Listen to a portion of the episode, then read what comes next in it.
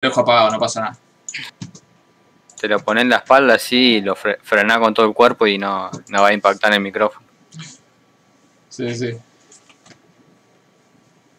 Eh, Vamos, que mi, mi PC hace un ruido resarpado y como vos decís, no, mi, mi micrófono no lo toma, así que calculo que el tuyo menos.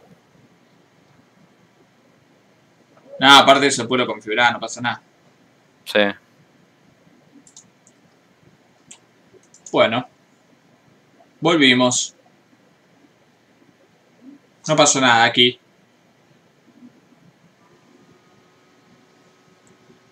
Eh, creo que no pasó nada.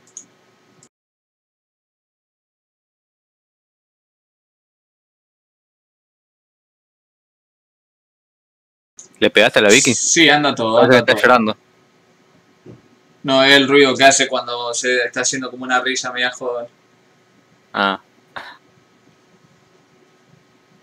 Eh, Fastor, Fiki y Fei. ¿Por qué? Fey? Porque yo puse acá arriba Fastor, o sea, por, por la F. Sí. Ah, por F, está bien, de, de F. No, no, no se preocupen, gente, que ya no se corta más. Lo que pasó fue que saltó la térmica. eh, porque teníamos muchos aire acondicionado prendido al mismo tiempo en mi casa. Ahora lo que voy a hacer es, va a ser chivar espeluznantemente, como cuando te cae el, el chivo así de los brazos, y más ahora con la musculosa mejor, cuando empieza a gotear del chivo, eh, pero no se va a cortar la transmisión. Al menos que, no sé, salte la térmica por alguna otra razón eh, más esotérica. Pero por ahora no está mal. Lo que vamos a hablar es de eh, una película kazaja que me sorprendió, porque yo no había visto ninguna película de Kazajstán. Y, y me interesaba porque mi profesora de ruso es kazaja y siempre nos habla de, allá de aquel país y de, la cultura y de cómo era cómo es su relación con Rusia. Eh, y yo sabía que existían un par de películas kazajas, porque ella había hecho un círculo ahí en el Cairo una vez, pero, pero nunca había visto nada. Y me sorprendió ver que en la lista del, en la lista oficial, digamos, en la, competencia internacional, había una película de Kazajstán. Dije, no lo puedo creer. Pero bueno, allí estaba. Esta película se llama Sweetie You Won't Believe It. O Shanim Tinye Pa- Pavirish. eh, que sería algo así como eh, cariño, no lo creerías. O no lo creerás. Vamos a hablar de The Return. De The Psychopath. Chronicle of an Unsolved Case. De Fry Barry, que fue una de las más habladas de- del festival, y de eh, Conrad Draculic, que fue una de las que más me gustó sin duda. Ley, ¿vos pudiste ver la casaja esta? Janim Tinye Pavedish. F por el ley, gente. F por el ley, que en paz descanse. Acá el chat decía, hola, ¿qué tal? ¿Qué tocaste? Volvemos, Ah, volvemos". perdón, estaba muteado. No muteé ley, pues no se escucha nada de fondo, boludo. No muteé, no muteé. No te preocupes más por mutear porque no se escucha nada. No te preocupes por eso. Bueno, eh, del Rojo Sangre vi solamente dos películas y no estuvieron... Una sí me copó mucho por la idea original, pero también tiene cosas muy flojas. Después vi otra que hace Luis Machín, que Luis Machín hace como un de un Chucky post-apocalíptico. Un Chucky, que Sí, esa se llama. Y- Yo la vi también. To Kill, matar al dragón. Sí. Sí. Y también es media floja. Va bastante. La Ajá. idea está buena, pero es floja. Sí. A mí también. Me gustó bastante esa Argentina, te digo. Pero sí, media flojina. Mm. Eh, pero esta la casaja es un peliculón. Peliculón la casaja. Tiene toda esa onda de las películas de comedia, de embrollo, de acción entre los amigos, que es un cago de risa, eh, que le sale extremadamente bien. De hecho, eh, uno de los personajes dice en un momento, volviéndolo antes de mi universidad rusa, dice, eh, policía de Almaty, y mi, eh, Kazajstán tiene estas dos ciudades que son las más importantes, más digamos que una es Almaty y la otra es eh, Astana, y, que es la capital. Y me sorprendió que iba a Almaty, que es justo el mismo lugar que es mi, mi profesor. Así que se ve los locos, está, que la película está filmada ahí. Eh, cuenta la historia de un chabón que la mujer la tiene, lo tiene remil recagando y los amigos lo vienen a llevar para un día, lo vienen a buscar para un día de pesca, que en realidad es un día para liberarse de la mujer, porque está por nacer el pibe, entonces se quieren ir de joda. Se van a pescar eh, y ahí ven como unos, unos mafiosos están por liquidar a una persona y de hecho la liquidan. Así que ellos se vuelven testigos, se quieren escapar, pero los mafiosos lo empiezan a correr. Pero estos mafiosos van a empezar a ser atacados por un freak al cual le chocaron el perro en la ruta y el freak enloqueció porque le mataron el perro y el freak es como una especie de militar así asesino resarpado que vive en el bosque eh, y de hecho le pisan el perro porque ellos tiran una, botella de meo por la ventana y se la pegan a los mafiosos que venían atrás y que está todo conectado. Eh, ¿Qué pasa? Todos los personajes son muy buenos. ¿Cómo están eh, presentados otros personajes? Son geniales. Los hermanos mafiosos, qué sé yo, te lo presentan como si fuese un, aparece uno bailando con un coso muy bueno. Eh, el psicópata también es genial por cómo vive, te lo pintan de cómo, cómo, el, cómo se trierea todo. Y, y después lo que me pareció, más allá de los personajes, digamos, y que es todo gracioso y, como, y que tiene incluso gags físicos muy graciosos, lo cual suele ser muy difícil. Eh, creo que lo más alto que existe de la comedia física es, bueno, sin recordar a Chaplin y Buster Keaton, aquello, Adam Sandler golpeándose los huevos, alguna cosa así. Eh, este tiene cosas muy graciosas, más sobre el final incluso, eh, sobre todo. Y, más allá de todo eso que me pareció genial, los personajes también, es eh, la forma de tiene la película. La película me recordó mucho a todo lo que es el cine oriental, así comedioso. Por ejemplo, la, la comedia en las películas surcoreanas, la, película en la, comedia en las películas japonesas. La forma en la que estaba todo filmado era muy parecida, pero muy, muy, muy similar. Y me llamó la atención eso. Como planos abiertos todo el tiempo, tranquilos ahí, traveling de vez en cuando cuando se los necesita.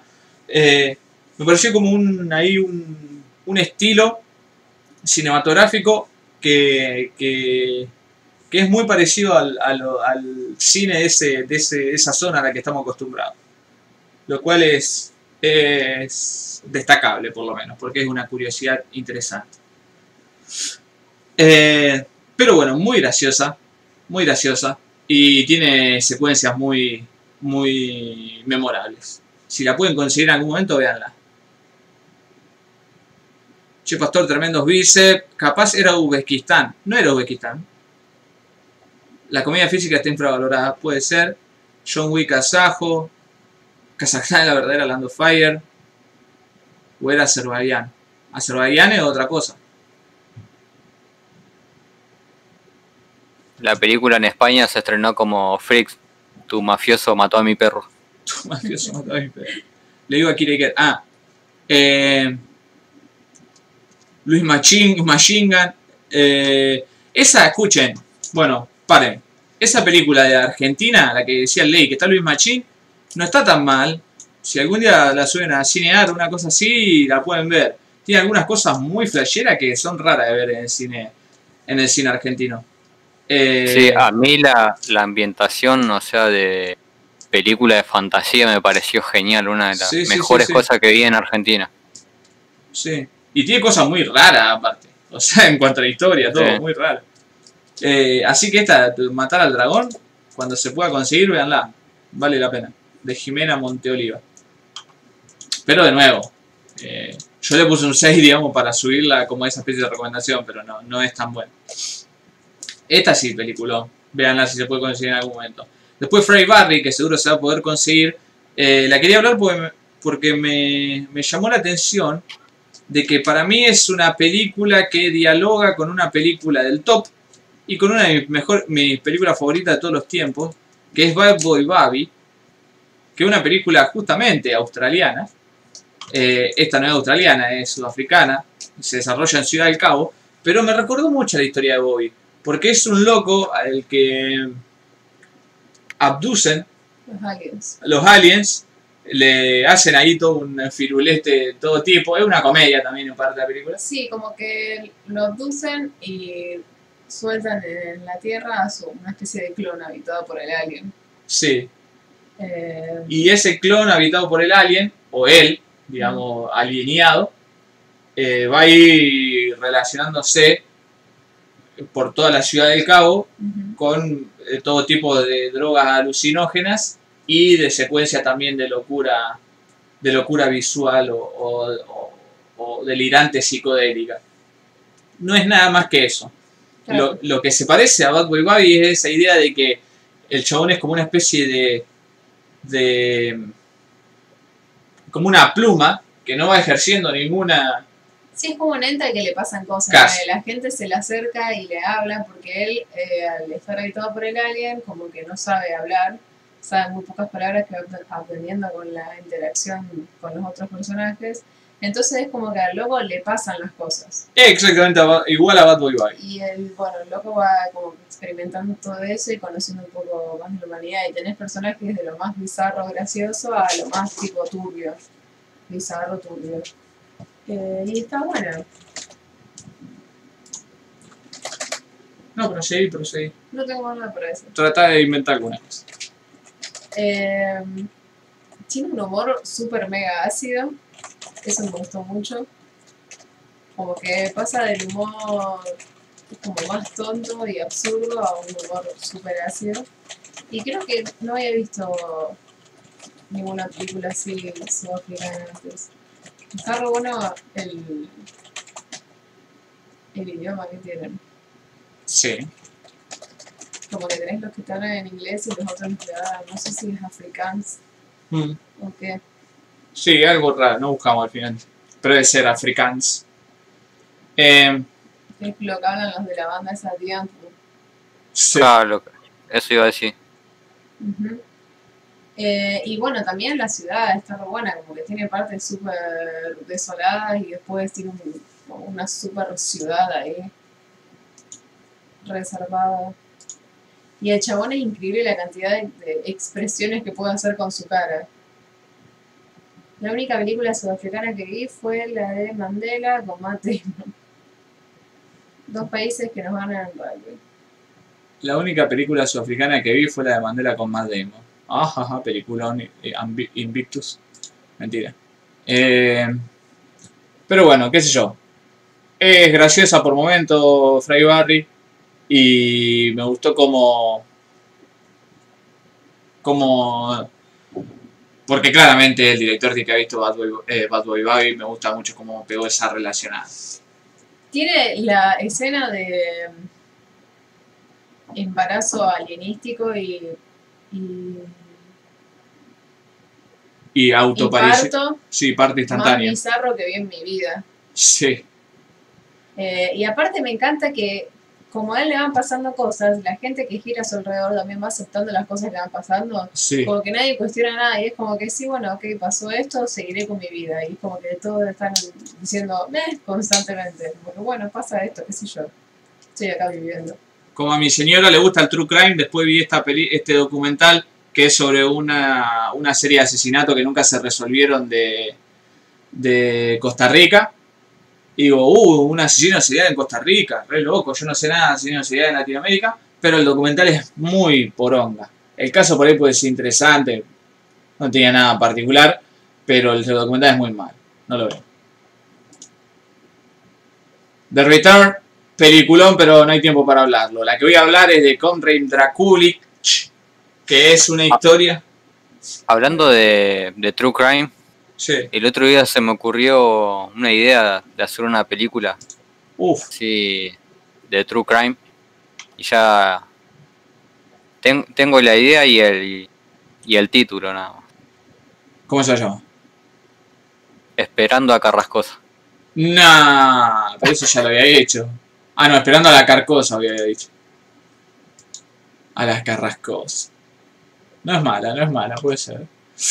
Eh, otra película que, que dialoga, vamos a usar esa hermosa palabra de crítico de cine, con otra película del ranking de Stalker Podcast, es Urubú. Y lo hace con ¿Quién puede matar a un niño? De hecho, la relación es mucho más fuerte acá, porque en esta película se nombra, dice ¿Quién puede matar a un niño? Dice en un momento el personaje, haciendo alusión a la película, y las escenas que siguen son muy parecidas. Si bien se podría entender como que es una especie de crítica tal vez a la película de El hijo de Narciso Ibáñez Menta.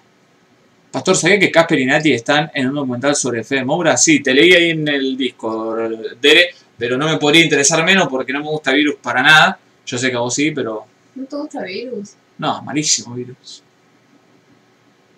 Malísimo Virus. ¿Qué tema bueno tiene Virus?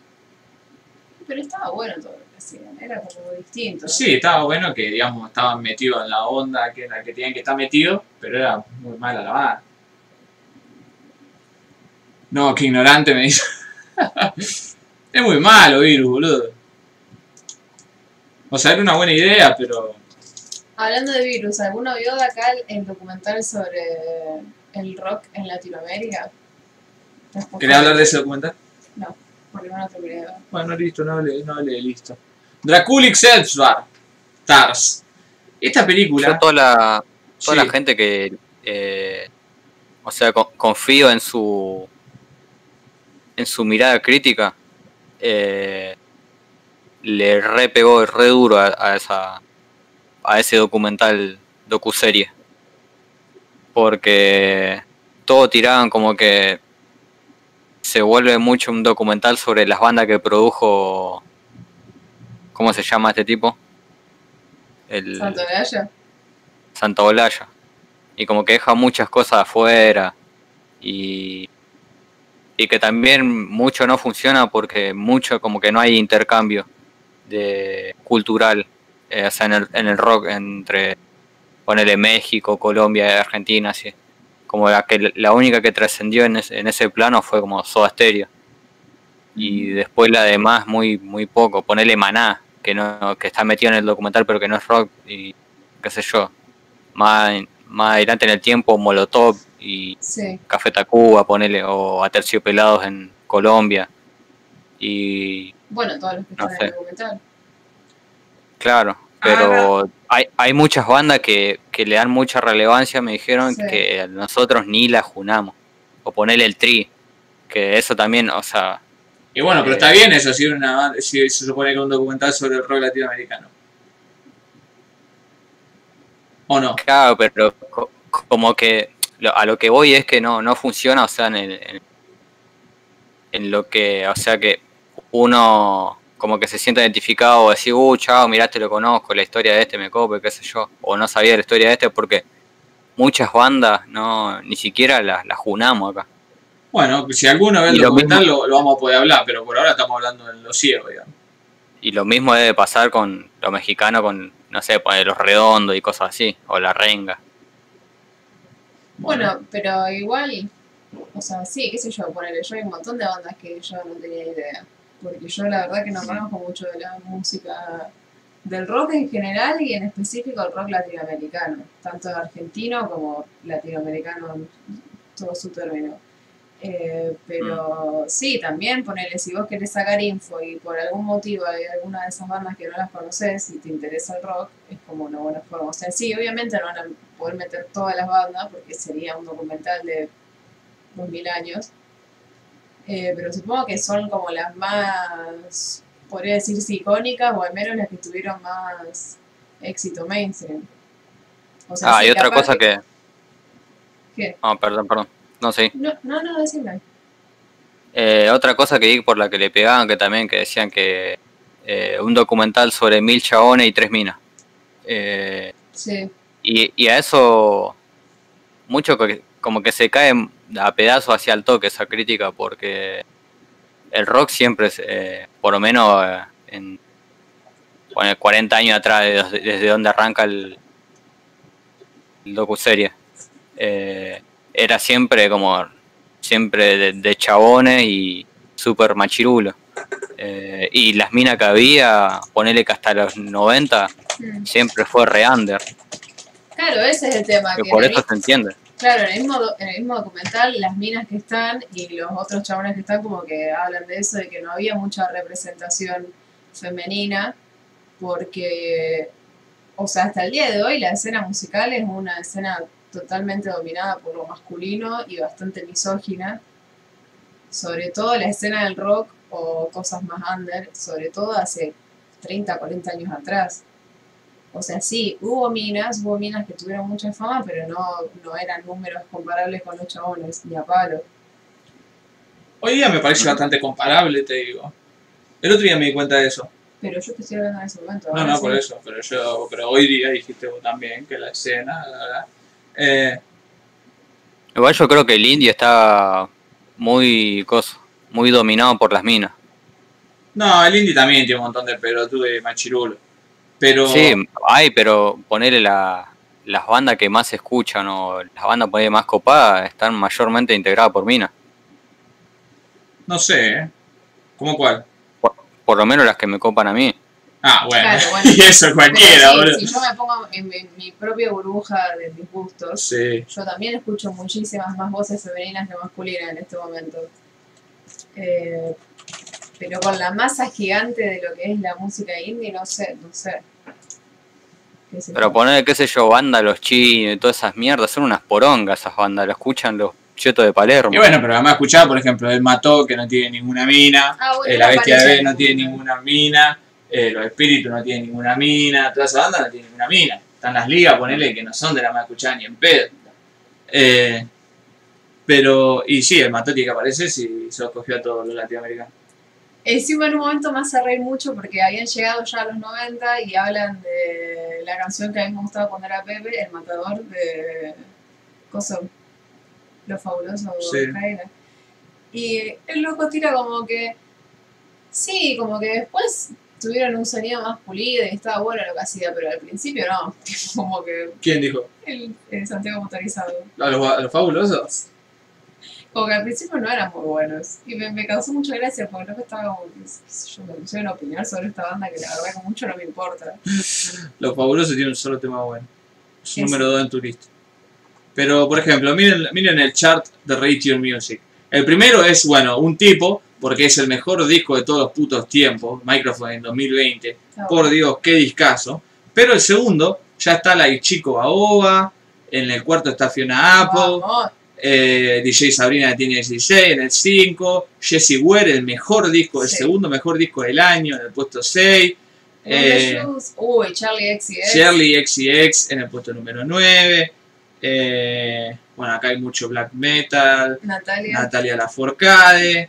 Phoebe Natalia. Bridget. eh, Adrian Lenker. Lian Las Havas. Mac Miller. Ah, Ah. Bueno, el chef. Uy, Fleet Foxes. The Strokes. Bueno, hasta ahí llegamos. Pero ojo, ojo con el rateado arriba. No está nada mal, te digo. Hay un montón de mujeres. Pero por supuesto, eso es ahora. Y acá ya se vuelve más. Más men dictated. dictated. Carla Morrison. Rina Sawayama, por favor, vayan a escuchar ese disco. Cacoso, por eso te ha puesto 43. Cerrar el orto. Eh, mirá, Gustavo Santaolalla, ja ja ja ja. Bueno, Ma- porque el tema es que, ponele, cuando llegan a México y hablan de Café Tacuba y de, de todas esas bandas así, y de otra que, ¿cómo era?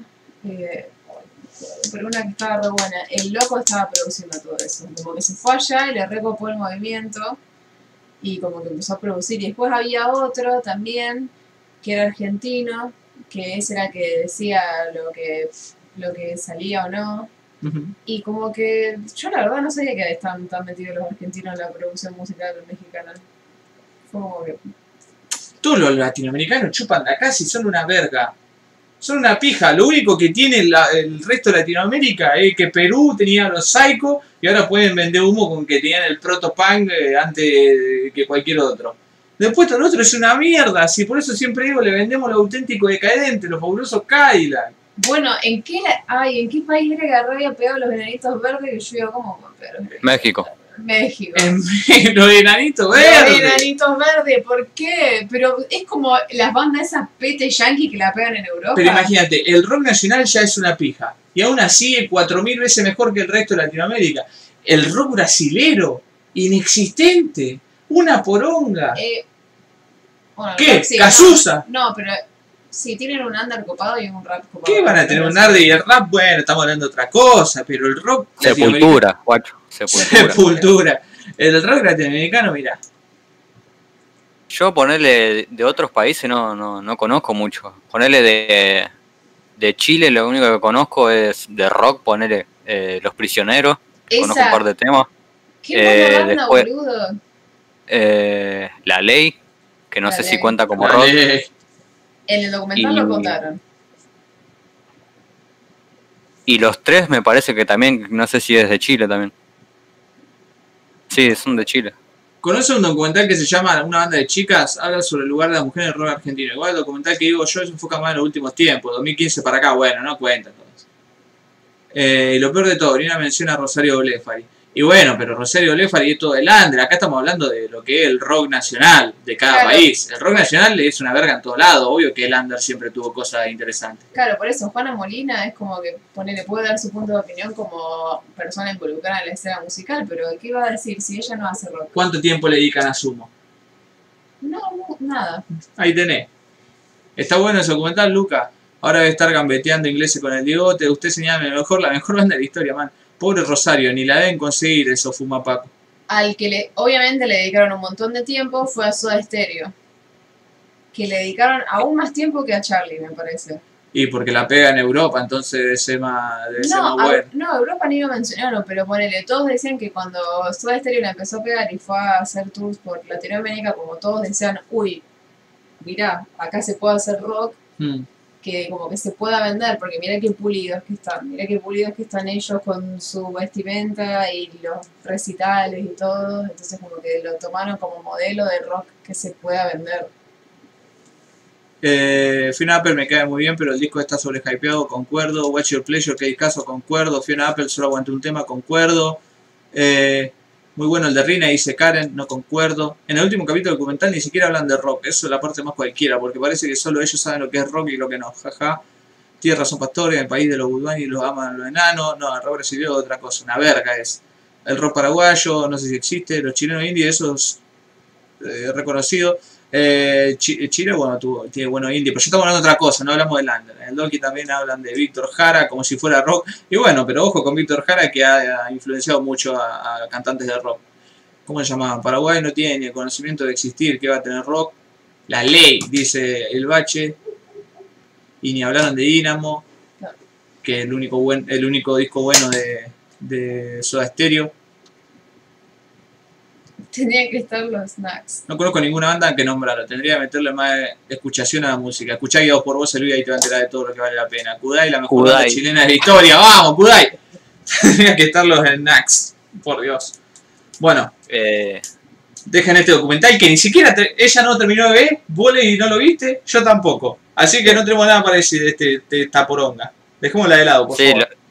lo, lo que, lo que a mí me gustó fueron los, los payasos de, de Twitter que estaban enojados porque Santa Olaya le pegaba a Charlie y bien que le pegó. Muy bien puesto. Un- el, Porque ponele, él, no sé si hace esa comparación, pero medio como que entendí que era eso, porque dice como que por eso también le da tan poco tiempo a Charlie, porque dice que Charlie eh, volvió al, al rock en vez de hacerlo más rebelde, como que vendió un rock eh, para el establishment.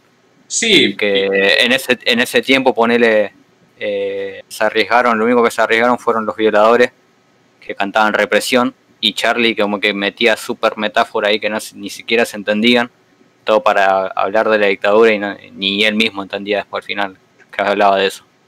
Y que sacó los dinosaurios cuando ya la dictadura ya se había terminado.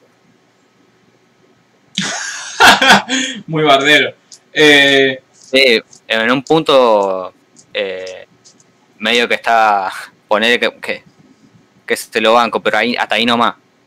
Porque... Pero tiene sé yo, razón, o sea, Lee, tiene razón. Eh. Charlie se hacía el punky porque cantaba los dinosaurios, boludo. Y, y bueno, violadores son unos pelotudos también, pero qué sé yo.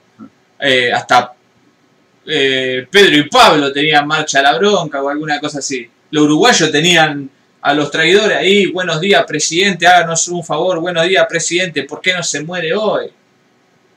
Sí, pero un poco eso juega con, qué sé yo, vos tenés que estar en ese, en ese momento, está bien, o sea, nosotros ahora lo decimos desde nuestra comodidad que, qué sé yo, podemos batir cualquiera y ponerle que no nos van a Pero perseguir. Legui, si estaba en Brasil Charlie García, estaba en Brasil, se había ido a chuparse la, autochuparse la pija con Pedro Anar y el otro dos boludos a Brasil. ¿A qué le me va a decir que tenía miedo de algo? Ah, no, yo no sabía esa historia. Bueno, entonces así está bien que le haya pegado. Estaba en Brasil, Charlie García, ¿vos te pensás que estaba acá militando con, con Rodolfo Walsh poniendo bombas en las comisarías, boludo? Estaba en Brasil. Eh, Ah, qué, qué pedazo de, de humo, boludo. Ahí lo tenés a los hippies, mirá. Y como todos los putos de acá deshacían los antidictaduras, boludo, y estaban exiliados más escondidos que la mierda. Eh, Es más, uno de los de los integrantes de los violadores, ¿no era el que tenía el hermano desaparecido? uh, no me acuerdo. Que ellos también contaban que los violadores fueron a, a tocar a Chile cuando todavía estaba Pinochet y como que le, eh, básicamente contaron que cuando fueron allá le dijeron, mira, vos todas estas canciones que sos antidictadura, bla, bla, bla, acá no las puedes tocar. Eh, y como que después se armado un quilombo. Pero si Gustavo Santolaya es lo más cipayo que hay. Sí, es otra cosa. El muerto se ríe del degollado acá. No, no me, Santolaya, no sé. Aparte de Santaolalla, yo no puedo creer. no- la verdad no tenía ni puta idea de la influencia que tenía Santaolalla en el rock argentino, pues me parece lo más intrascendente que, que vi en mi vida Santaolalla. Lo único que le valoro, sí, obviamente, la, la, la banda sonora de los jueguitos. Yo sé que Arcoíris pasó a Estados Unidos. Y sí, Me pregunto si en el documental muestran cuando Charlie creó los New York Dolls. Yo por suerte Sí. me fui de mi casa cuando estaban llegando a la parte de los redondos. Porque Eh, sé sí, que va a también ser eso. horrible. O sea, la peor mierda que le pasó a la escena musical de este país es esa banda del orto. que y que lo Chipaya, sí, sigan eh, celebrando hasta el día de hoy. No, ¿por qué? Chipaya, Los Redondos en Argentina, el Dieguito, el, el Pancho Choripán. Otro, otro pelotudo vende humo que se hace live. Yo, Ranty Establishment, viviendo en mi mansión en Miami. Y, pero vos no entendés, vos no entendés que el lujo es vulgaridad. Dijo y me conquistó. De esa miel lujo- no comen la El lujo es vulgaridad y me compré un Rolls Royce. No me salía, no me salía. Tu cerebro como que Lujo es vulgaridad. tiene Dijo redondos. Y me conquistó. De esa miel no comen las hormigas. Santa vez- se pega una piña en la pera cuando. Porque tengo entendido que él, o sea, en ese bardeo que, que tira Charlie, él también después habla de que, bueno, yo agarré y me fui a, a Nueva York y justamente caí en el tiempo ese de que estaba eh, los Ramón y empezó a salir toda esa onda, viste, como diciendo, uh, mirá, yo viví todo eso y lo traté de traer acá. Y, y ahí se mete la pata al solo porque, o sea, te da cuenta de que también el chabón habla desde, desde la comodidad de decir, bueno, a mí no me van a, no me van a perseguir si yo total soy un careta que tengo el lujo de irme a, a Nueva York a vivir. Y después vengo acá y, y produzco y le robo a quien sea. Porque tengo la plata. La primera vez que entré a este podcast le dije Cipayo Pastor por badear al lindo y me funó. Y te lo mereces por ignorante. El mejor site de la historia argentina, Los Redondos son una buena banda, sobrevalorada y cuyo fenómeno de influencia es una de las peores cosas que le pasó a la música popular argentina. Eh, Coincido con la segunda parte, la que no dice que Los Redondos son una buena banda. Se hacen los requisitos. y si sale un tema los redondos lo conocen todos, no careteen, tienen buenos temas. What the Una fuck? cosa es que lo conozcas porque está en todos lados y otra cosa es que te parezca un buen tema. Yo What puedo reconocer los covers que hacen todas estas bandas de cumbia y no por eso me parecen buenos temas. Octubre es un discazo.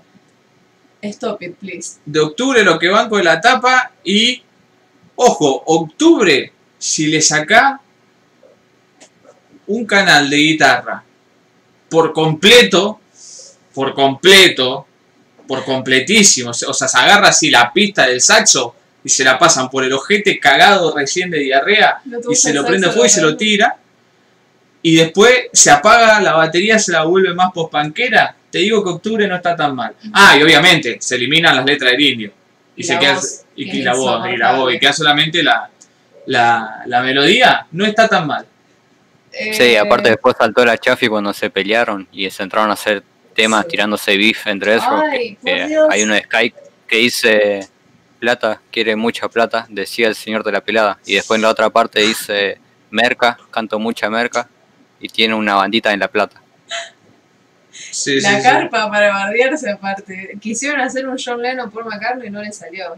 Pero aparte hay las letras que la gente dice, oh, ¿qué significará? Nada. Es un Me voy corriendo a pelado ver, culo roto. me voy corriendo a ver que escribe mi pared, la tribu de tu calle. La banda, ¿me entendés? Vencedor y vencido. Eh, primavera alfonsinista, ¿me entendés? Mirá, jajaja, soy revolucionario. Por eso me voy a vivir a la mansión. Sí, a mí me re indigna, boludo. Y vos no sabes todo lo que yo sufrí de gente queriéndome convencer. Esto está re bueno. Y yo diciéndoles, no, por favor. No. ¿Y pero por qué vos querés hablar con los negros? ¿Qué le vamos a explicar ahora al chat Y acá? aparte, ¿cuál es el argumento? La banda más popular de Argentina te llena 25 millones de Y el argumento que te dio Kiriakel recién. ¿Y qué tiene que ver? Y que si lo dice Kiriakel debe ser verdad una genialidad. Pero Vos aparte, estás o diciendo sea, Kiriakel un pelotudo. no, yo estoy diciendo, ¿qué tiene que ver que una banda llene un estadio? ¿Eso dice que lo buena que es la banda? No. Hay un ¿Cómo no? erizos en una ¿Cómo estadio. no? Queen llenó un estadio y la mejor banda de todos los tiempos. bueno, basta, dejemos de hablar de pelotudez, hermano. Draculic. Comarra- Camarada Sí, Draculic. Lucas Long. Eh, esta película cuenta la historia de Bulgaria. Perdón, de Hungría. Eh, la Hungría soviética, en la que viene una especie de, vamos, vamos, es Drácula, un camarada draculiano que se fue, a, luchó en la revolución de Fidel, eh, estuvo haciendo quilombo por todo lado, luchó obviamente para los soviéticos eh, húngaros y vuelve a Hungría a chorearse sangre en una especie de colecta que hay de sangre de Hungría para los vietnamitas, para los, perdón, para los coreanos del norte. Eh, y en este, en este contexto, Drácula viene a, chorear- viene a chorearse sangre muy inteligentemente. Y es muy bueno esto. Esto es muy bueno porque se da un, un Drácula comunista que aparte vive en el partido, es muy bueno. Y aparte Es re fachero. es fachero, pero aparte es un hijo de puta porque eh, como que está en contra de la revolución del 58 que hubo en, en Hungría, que la hablamos hace poco en el podcast, me parece, o no hace tanto, de... O sea, to- todos estos payasos, perdón, a la- le, pido perdón a la República de, de- de Hungría y de, y de Bulgaria también, eh, eran todos comunistas de segunda ola, o de segundo orden en realidad, y eran todos una especie de, tenían como líder, líderes súper fascistas, eh, al estilo estalinista, pero que aparte copiaban el estilo estalinista y de hecho ni siquiera tenían su propio ídolo porque prim- prim- primero estaba Stalin y después estaban su propio ídolo. Eh, es como si nosotros hubiésemos preiciado a Hitler y después a Perón. Eh, y ellos hacían lo mismo, primero estaba Tali- Stalin y después estaba el líder de ellos, Chuchescu y todos los putos de esto. Chuche. Eh, y eso, cuando muere Lenin, eh, perdón, cuando muere Stalin, eh, que sale toda, esa, toda la crítica a la, a la, eh, la crítica al culto a la personalidad, cuando sale todo eso, hubo varias re- contrarrevoluciones, digamos, en los países que formaban parte de la Unión. eh, que formaban parte de la Unión, no, sino todo, el, todo el cinturón ese comunista de, Europa del Este, eh, en contra de sus líderes fascistas, ¿no? Y el Drácula este critica eso, pero al mismo, tema, al mismo tiempo el Drácula este viene como occidentalizado eh, a lo guaso, con una Ferrari, y viene a batir cualquiera, y esto que el otro, entonces como que ya no es el mismo camarada y se lo representa muy bien contraponiéndolo contra el típico eh, trabajador del régimen.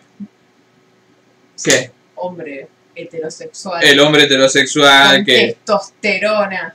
que, que es una pija en la cama, que no satisface nunca a la mujer, qué sé yo, y la mina y la mina que se empieza a enamorar, bruto, la mina se empieza a enamorar del Drácula, ¿no? Pues los dos son en- como un enviado de la semi-KGB que está ahí, eh, que tienen que investigar a ver cómo hace para mantenerse joven Drácula, qué mierda le pasa.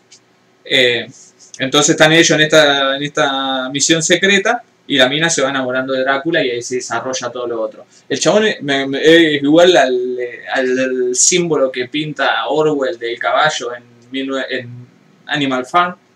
Eh, el caballo ese, digamos, el que ejemplifica con ese personaje el típico este de acá. Y me gustó, me gustó bastante, sobre todo el final, cuando hacen esa especie de crítica a, la, a los mandatos que venían de Moscú, digamos, todo esto, todos estos países que formaban parte eh, de, de todo el cinturón ese comunista, que eran chupeteados por, por, por Rusia, digamos, de cierta forma, y que encima eran, vivían en una dictadura. Eh, que bueno, fue lo mismo que pasó, digamos, con la Unión Soviética en sí, que se planteaba una, una, una elección democrática, que obviamente iba a ser socialista eh, o comunista, porque eran la mayoría, digamos, eran los que se habían ganado, pero de todas formas se decidió que quedase, porque justo muere Lenin, ¿no? Y pasa todo ese quilombo, eh, que quede Stalin ahí, que surgieran después todas las atrocidades que se hicieron. Eh, y, y bueno, y está bueno cómo, cómo relacionan a Drácula con esa historia de, de los moscovitas. Pero. Pero. qué sé yo, después también tiene cosas muy graciosas. Se las recomiendo. Si la pueden conseguir en algún momento, véanla. Porque aparte la ambientación está muy bien. Toda esa onda setentiana. El hijo tenaz de su enemigo es una noche de cristal que se hace añico, dice el bachacal, muy verdugo, cena distinguido. Eh, y ahora le echarán a la extrema derecha. Camarada Drácula con tacones, titulazo del podeca, lo redije. Porque no entiendo los tacones. Yo tampoco. ¿A qué hora arrancaron? Un Drácula. Buenas people, se me fue de la siesta de las manos, dice el príncipe anfibio. ¿Cuánto estadio llenaste Vicky? Pastor no contó que la Vicky tenía un novio ricotero. Sí. Bueno, Los voy a por asociación. Esa justo es una de las dos que me perdí del festival, dice el Tommy, parece. Tommy, por favor, si la podés conseguir, mirala, porque es genial. Eh, bueno, Leí, háblame de qué estuviste viendo vos. Eh, yo estuve viendo eh, un documental que es muy bueno, porque acá ya recomendamos El Creyente, el documental sobre los ataques de los neonazis en, y, el, y el resurgimiento de estos de estos, de estos grupos neonazis en, en Mar del Plata. Sí. Eh, yo vi un documental que se llama La Feliz. eh, la continuidad de la violencia, una cosa así creo que se llama. Eh, que es un documental del año pasado que lo, lo estrenaron hace poco en, en Cinear. Eh, sí, La Feliz Continuidad de la Violencia se llama. Eh, está bueno este documental y, y si viste El Creyente te recomiendo mucho que, que veas este documental también porque eh, es el complemento que le faltaba a, a ese a ese documental porque esta en este cuentan o sea de, de dónde surge todo esto Eh, y que no es nada nuevo en Mar del Plata ¿El de Mar del Plata no era el credo? Sí. Ah, me lo, me lo confundí con la película de Coso de, de Ryan Gosling. Eh, eh, bueno, el credo. Está el complemento del credo, porque esta te, te cuentan que, o sea, que no es nada nuevo el, estos movimientos neonazis en, en La Plata. En Mar del Y Plata. que más, claro, en Mar del Plata, y que más bien eh, Mar del Plata eh, como que es una cuna, una como una cueva para, para esta ideología y que el- o sea que la ciudad está fundada por muchas de muchas personas con estas ideas Ujú. eh, y te cuenta que en los, en los 70 esto empezó con el con un como con una agrupación que se llamaba la CNU, que eran las siglas de Concentración Nacional Universitaria. Eh, te cuentan como que medio como que primero empezó como como un como un movimiento de de no sé si de universitarios como que eran con ideas de derecha. Y después eh, se volvieron como de extrema derecha y empezaron a hacer ataques eh, en las universidades y también apadrinados por un, un intelectual de derecha eh, como que era como el pampillón de, de esa época Ajá. y como que empiezan a hacer ataques, viste, así en, en la calle, así, a- o aislado, hasta que llegan un momento de que se meten en, en una universidad y, y matan a una piba en el medio de un como de una de una reunión de la universidad que habían hecho que no sé que estaban votando o algo así y la y mataron a una piba que nada que ver tenía con, con las agrupaciones ni nada de la de la universidad, sino que era, era integrante de la universidad, pero que estaba ahí solamente por esa reunión. No Ajá. estaba metido en, en la militancia ni nada. Y en el medio de todo el tumulto ese, entre los, ponele, entre los más eh, progres o con ideas eh, de izquierda, se entran a pelear con esto eh, de ultraderecha y uno saca un arma y le pega, tira como un par de tiros y le, le pega a una, a una chica y le- la mata en el instante de un balazo en la cabeza. Y, y desde ese momento como que se volvió un- una pelea de, de como de bandos. Más bien es como que lo que quisieron dar a entender. Eh, como siempre, ¿viste? Como diciendo, eh, yo respondo a tal cosa. Y no, cuando las cosas es que empezaron estos fachos a, a atacar y los otros, viste, como que, bueno, en algún momento me voy a tener que defender, porque en eso, eso también te lo, te lo explican y te lo dicen los, los mismos protagonistas de, de eso, de esas peleas. ajá. Eh, después se empieza a poner muy turbio porque te entran a contar que, o sea, que estos, estos personajes de esto de la CNU tenían conexiones con, con la AAA, con, con los peronistas, con, o sea, personas muy de mucho poder del, del partido peronista, de, eh, con la misma policía, todo y entran a matar gente como a rolete de todos lados. O sea, te identificaban como un como un gremialista o como un sindicalista, chao, al volquete. Eh, y o sea, como que tienen mucho poder, porque en- encima de esto como que fue como a mitad de los 70 o al principio de los 70 creo. Y, y después con el con la dictadura como que se potencia al, al mil y como que extienden viste sus sus ramas o sea y y no solamente se quedan en Mar del Plata sino que como que empiezan a hacer ataques en en La Plata en Capital en, todos lados Eh, y hasta cuentan de un caso de un chabón que lo van a buscar a creo que a Mendoza un abogado.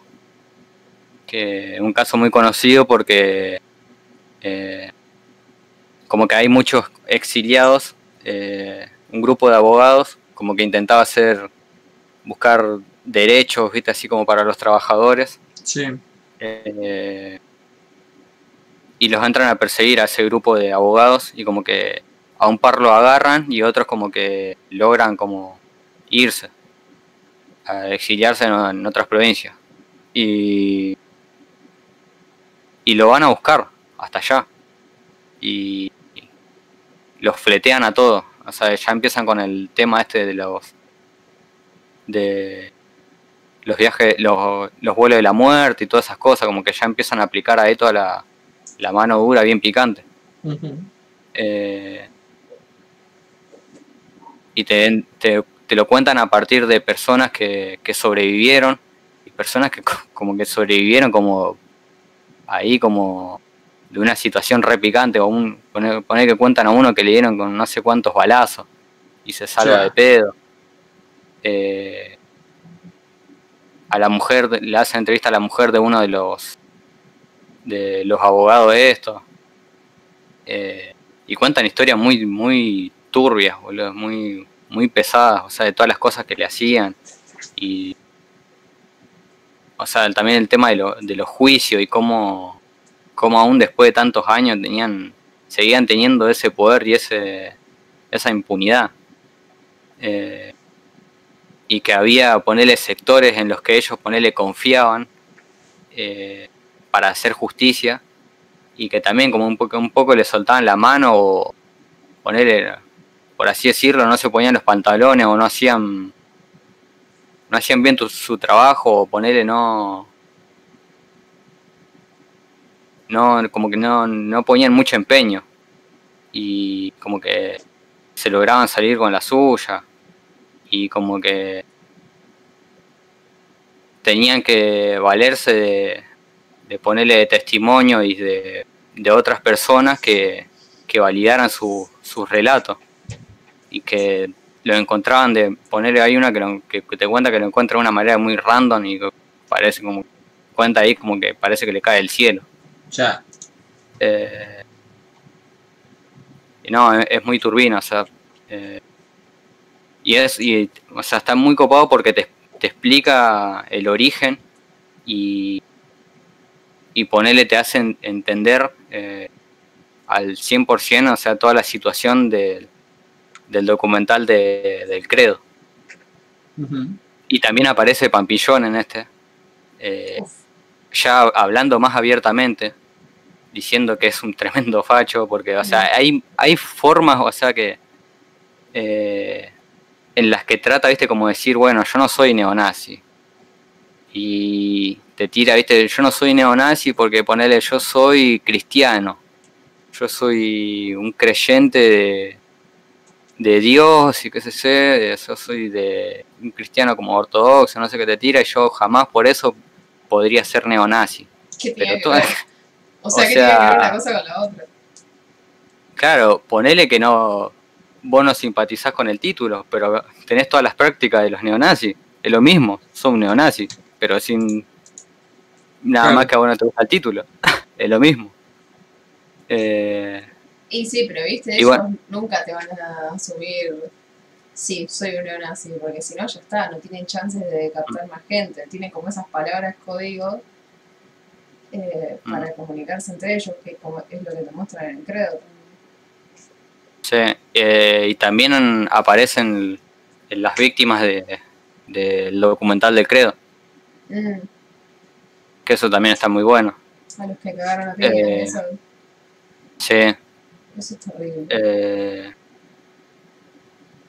y bueno, después empiezan a hablar de, o sea, de, de genética y, y de ponerle, eh, como esos que dicen el, el, marxi- el marxismo cultural, una cosa así. Sí, lo que nunca se supo que es. Claro, empiezan, empiezan a tirar todas esas teorías, viste, conspirativas. Eh, te empiezan a hablar de genética y Que No sé, miles- miles- manejan todo. Claro, no, no, me parece que no, no meten a los judíos, me parece acá en esta, pero ponele, te empiezan a tirar cosas así. No, es muy. Es muy polémico es, es- esa. Va. Ya con solo verlo los tipos son polémicos. Bueno, también aparece una mina también ahí que. hablando de que no, no banca a, a las feministas de ahora, ¿viste? Y Pampillón la presenta, ¿viste? Como diciendo. Mirá, to- todas las minas no son feministas acá yo tengo una mina que no es feminista y es más, es antifeminista y yo creo que está muy bien y tiene muy, muy buenas ideas y qué sé yo, es muy inteligente. Y la chabona es una sacada que la ve ahí, parece que, si- que si uno si uno le lleva la contraria le clava un fracaso en el ojo al, al mismo camarógrafo. Pero aparte es gracioso el concepto de neonazis latinoamericanos. Porque Mm. es como que, chabón, vos no te das cuenta de dónde estás. Que no entras vos en, en su concepto de blancura por más que seas blanco. Sí, aparte la minita ponele hable y está una, una skinhead eh, neonazi, Sí. re estereotipo. Y, y, bueno, eso, o sea, a, mí me parece que está. eh, abarca mucho, mucho más tiempo eh, eh, histórico Claro. y. Y está, está muy bien porque, o sea, si bien no dura, no ponele, dura más que el credo, pero para mí está bien la duración porque en, ese corto tiempo te cuentan un tramo muy largo de toda la historia de, más que nada de, Mar del Plata. y el origen, ponele, de la ciudad, que, o sea, que siempre fue mm, una ciudad eh, fundada por viejos que jubilados eh, eh, de aristócratas, ponele, Bien acomodados, que- que se van ahí a, a vivir sus últimos días. Y, y que aún sigue que aún sigue siendo así. Y que ponerle le, le molesta mucho de que que Mar del Plata haya dejado de ser esa ciudad élite para y ciudad bal- balnearia élite para la gente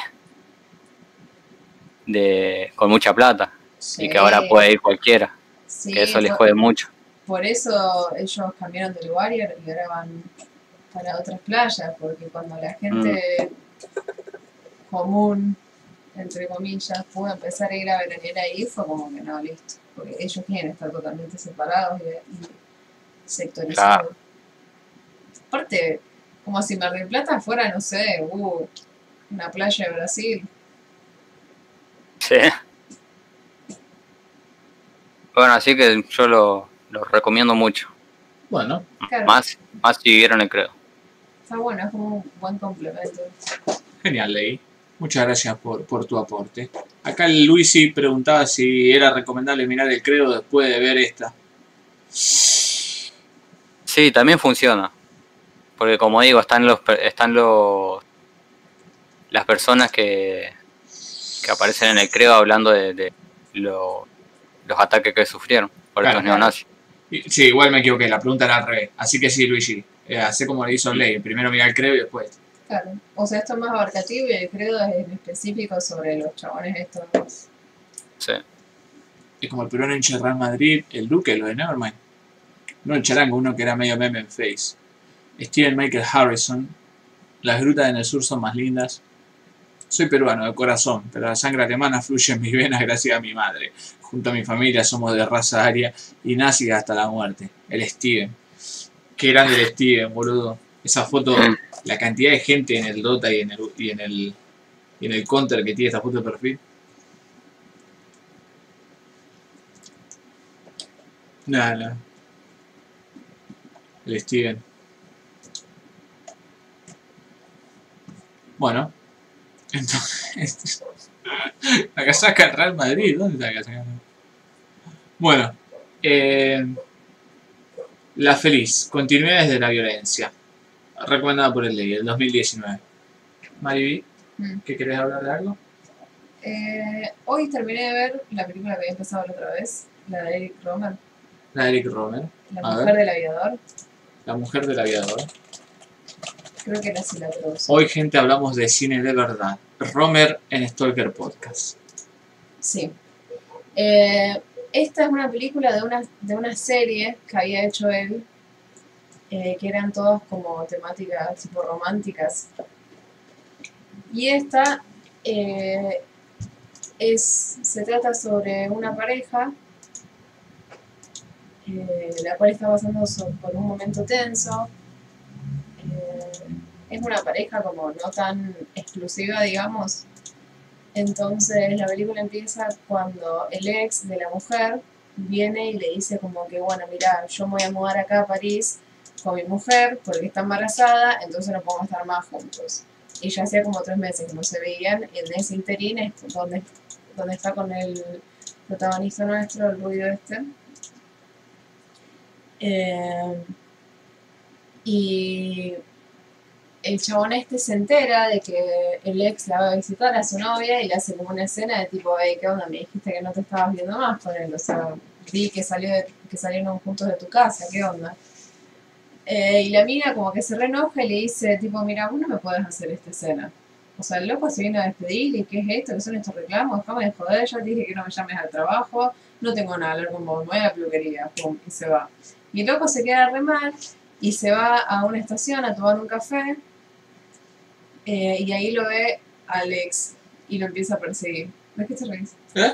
¿Ves que te reís? Ah, Y lo empieza a perseguir. Y en ese interín, eh, de que lo empieza a perseguir, se cruza con esta chica que está ahí en la miniatura, que la chica se piensa que él la está siguiendo a ella. Entonces la película es así, como todas estas interacciones entre los personajes que están como entrecruzadas con la temática del, del amor mm. y como o sea las diferentes interpretaciones que tienen todos los personajes lo que sería el amor eh, lo que sería una relación lo que cada uno espera de la persona con la que está o quiere estar. Eh, y está muy buena tiene como tiene momentos muy graciosos tiene momentos que son medio un bajón eh, y tiene como una cosa media como nostálgica. Y aparte, me gusta, estuve viendo bastantes películas francesas últimamente y me gusta demasiado cómo se ve esa ciudad. Es muy lindo. ¿Cuál ciudad? Francia. No, bueno, casi todas están en París. Eh, me llama mucho la atención el quilombo que es el tráfico allá. Mm. Tipo, como que los autos pasan por cualquier lado. En fin, la película está muy buena. Tiene, me gusta mucho la fluidez que tienen los diálogos, como que parece cosa que son personas que están conversando ahí. Ujú. Que eso es algo que está muy presente en todas sus películas. Y está presente también la filmografía acá de Woody Allen, como bien dice Eresenki, que Woody Allen ama a Roma. Claro, sí, hay un especial eh, de el Movie, que son las que estoy viendo. Espero que no termine muy rápido porque me falta un montón. Pero me gusta mucho. Eh, los personajes son bastante interesantes porque aparte tienen como muchas facetas. Eh, y la recomiendo mucho. Si pueden ver, creo que dura una hora 40, algo así. Y se pasa Sí. súper rápido. Tenés descuento de estudiante muy bien. Ah, Eh, yo vi las primeras tres películas de Romer y me parecieron tan insoportables, no me animé a seguir. No sé cuáles son las primeras de Romer, Lucas Long. Igual las primeras son muy viejas, dicen que las mejores son las del 80 caro. No, no sé cuáles son previas a las más conocidas. River Gate, la única que vi de Romer es de la de los 80 de la minita que quiere casarse, recomendada. Creo que la actriz es la misma que esta. Eh, tipo una película de Woody Allen. La Collection ah, News me aburrió mucho y medio que me traumé con Romer, pero tengo que darle una oportunidad a las últimas. Eh, acá hablan de especial de movie. París es hermosa, los parisianos son unos forros. A mí me dieron una suscripción gratis por ser estudiante, dice Lucas Long. No tengo cuenta en realidad, eh, uso la de mi señora. París es como Buenos Aires. Ah, bueno. Lucas Long estudia cine. Pregunta todo y parece. Y le dice cool. Pero bueno, entonces, de Romer, La Femme de l'Aviateur, recomendada por la Vic, que supongo que seguirá viendo las otras y las traerá también. Sí. ¿Leí alguna otra cosa? Sí. Eh, vi un- una película que se llama Marilyn, Marilyn. que, que va muy bien con esto que estábamos hablando del chaqueño palavecino y estos dichos polemicardos de las personas de la comunidad rural.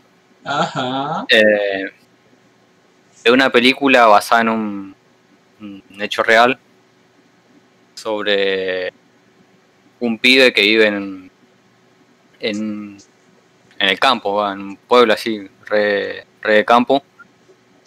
Eh,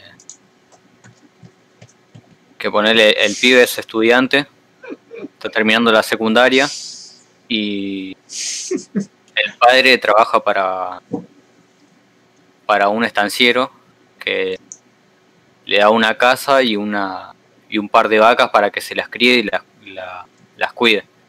A ver, básicamente. Ley, ¿dónde la viste esta Marilyn? Acá el Príncipe Anfibio dice, ¿qué agrupación es esa? Sin lugar a Mm. dudas, Príncipe Anfibio la mejor agrupación. La vi en Cinear. Hacía mucho que la quería ver porque la había la había encontrado una vez que había visto una película así de de de la comunidad y me saltó viste como recomendada pero estaba en muy mala calidad entonces decidí esperar a encontrar la mejor calidad y, y de la casualidad que la, semana pasada la vi que la habían subido eh, como novedad a Cinear, así que la vi. Eh, bueno, como les contaba, el padre le dan un, una casa ahí para que para que cuide y críe las vacas. Y pasa que eh, ponerle el pibe este como que es el bocho de, de la familia. Es él, la mamá y, y el hermano, el hermano más grande. Y ponerle al hermano, se ve que como medio no le da la cabeza, eh, trabaja, trabaja en el campo con el padre. Y a él lo hacen estudiar, ¿viste? le ponen, viste, como "Vos- lo vas a salvar a nosotros, y todas esas cosas. Pero el problema es que él es gay. Él es Y- gay. Claro. Y. O sea, él es gay en. En las sombras, por así decirlo, porque. No. No salió del closet. Claro, no, no sale del closet. Lo único que sabe es su mejor amiga. Y es como que él. Ahí en el, el único momento en el, que, en el que puede ser él, ponele. Y. Y en la casa, eh, más bien como que a todo, todo eso lo reprime o no lo muestra. Claro. Pero lo que pasa es que también hay problema en la casa porque le empiezan a le empiezan a robar las vacas o, le- o se la empiezan a matar a- al padre y llega el, el patrón y, te le empieza a decir, viste, mira, están medio jugados, te están matando la vaca, te la están robando. Y el padre, eh, ya no pudiendo soportar esa, esa presión, eh, no sé si se mata o se muere de un bobazo, porque como que no, no se ve eso en la película. Se ve el padre, el padre ya tirado en el piso ahí y, y ellos encontrándolo ahí. Eh, entonces quedan ellos, ellos solos. O sea, el, el patrón como que en medio no confía en ellos y le siguen robando y matando las vacas. Entonces como que están ahí eh, súper apretados, súper incómodos porque en cualquier momento los pueden rajar. Entonces él se tiene que empezar a trabajar. Y con esto de que él empieza a trabajar también como que él se empieza a abrir más mismo tiempo. Y decide tomar un riesgo. Eh, agarra y se, se muestra así medio... Medio... Medio gay. Ay, medio- no, medio disfrazado Ajá. porque, o sea, se... Ponele, se draguerea, ponele. Dra- no draguerea, no, sino que La dragué un poquito. Se transforma, porque es muy mina. No es... Ponele que no, no es travesti o, o travesti como nosotros los conocemos, o sea, el, el estereotipo. O sea, que mal arreglado y qué sé yo, y que se le nota que es un chabón. Eh, se traveste así como super mega... eh, como que sí, como que tiene mu- muy buen make-up. Y, Sí, eh, una travesti, ley. Eh, Nada más que nosotros estamos acostumbrados a jaja, los travestis. Mirá, un tipo vestido de mujer. Claro, pero eso, eso a lo que va, porque esto es muy importante, es que él eh, se maquille, ponele y se, y, y logre causar ese impacto de que, o sea, mucha gente flashea que él es una mina. Ajá. Y pasa de que él como que se mete con una persona que él eh, le gustaba. Pero Y entonces, cuando- él se, se viste como mujer porque él se quiere presentar como mujer o se viste como mujer para poder estar con hombres y que no lo maten, básicamente. No, porque se quiere presentar como mujer. Eso es lo que yo llegué a entender porque después eh, es como se presenta finalmente. Ah, entonces no, es hetero. Una mujer hetero. Sí, yo no Mm. entiendo si es gay Ah, o, pero- es, o que- o es trans, digamos. Claro, Claro, pero ponele. Hay, hay como una transición ahí, porque ponele, cuando pasa esto, todavía no estaba ese concepto, Claro. no estaba tan, tan desarrollado. Ajá. Eh, entonces él como que ponele, se traviste. Y bueno, esta persona cuando, cuando se da cuenta de que bueno, que no, no era lo que él pensaba, eh,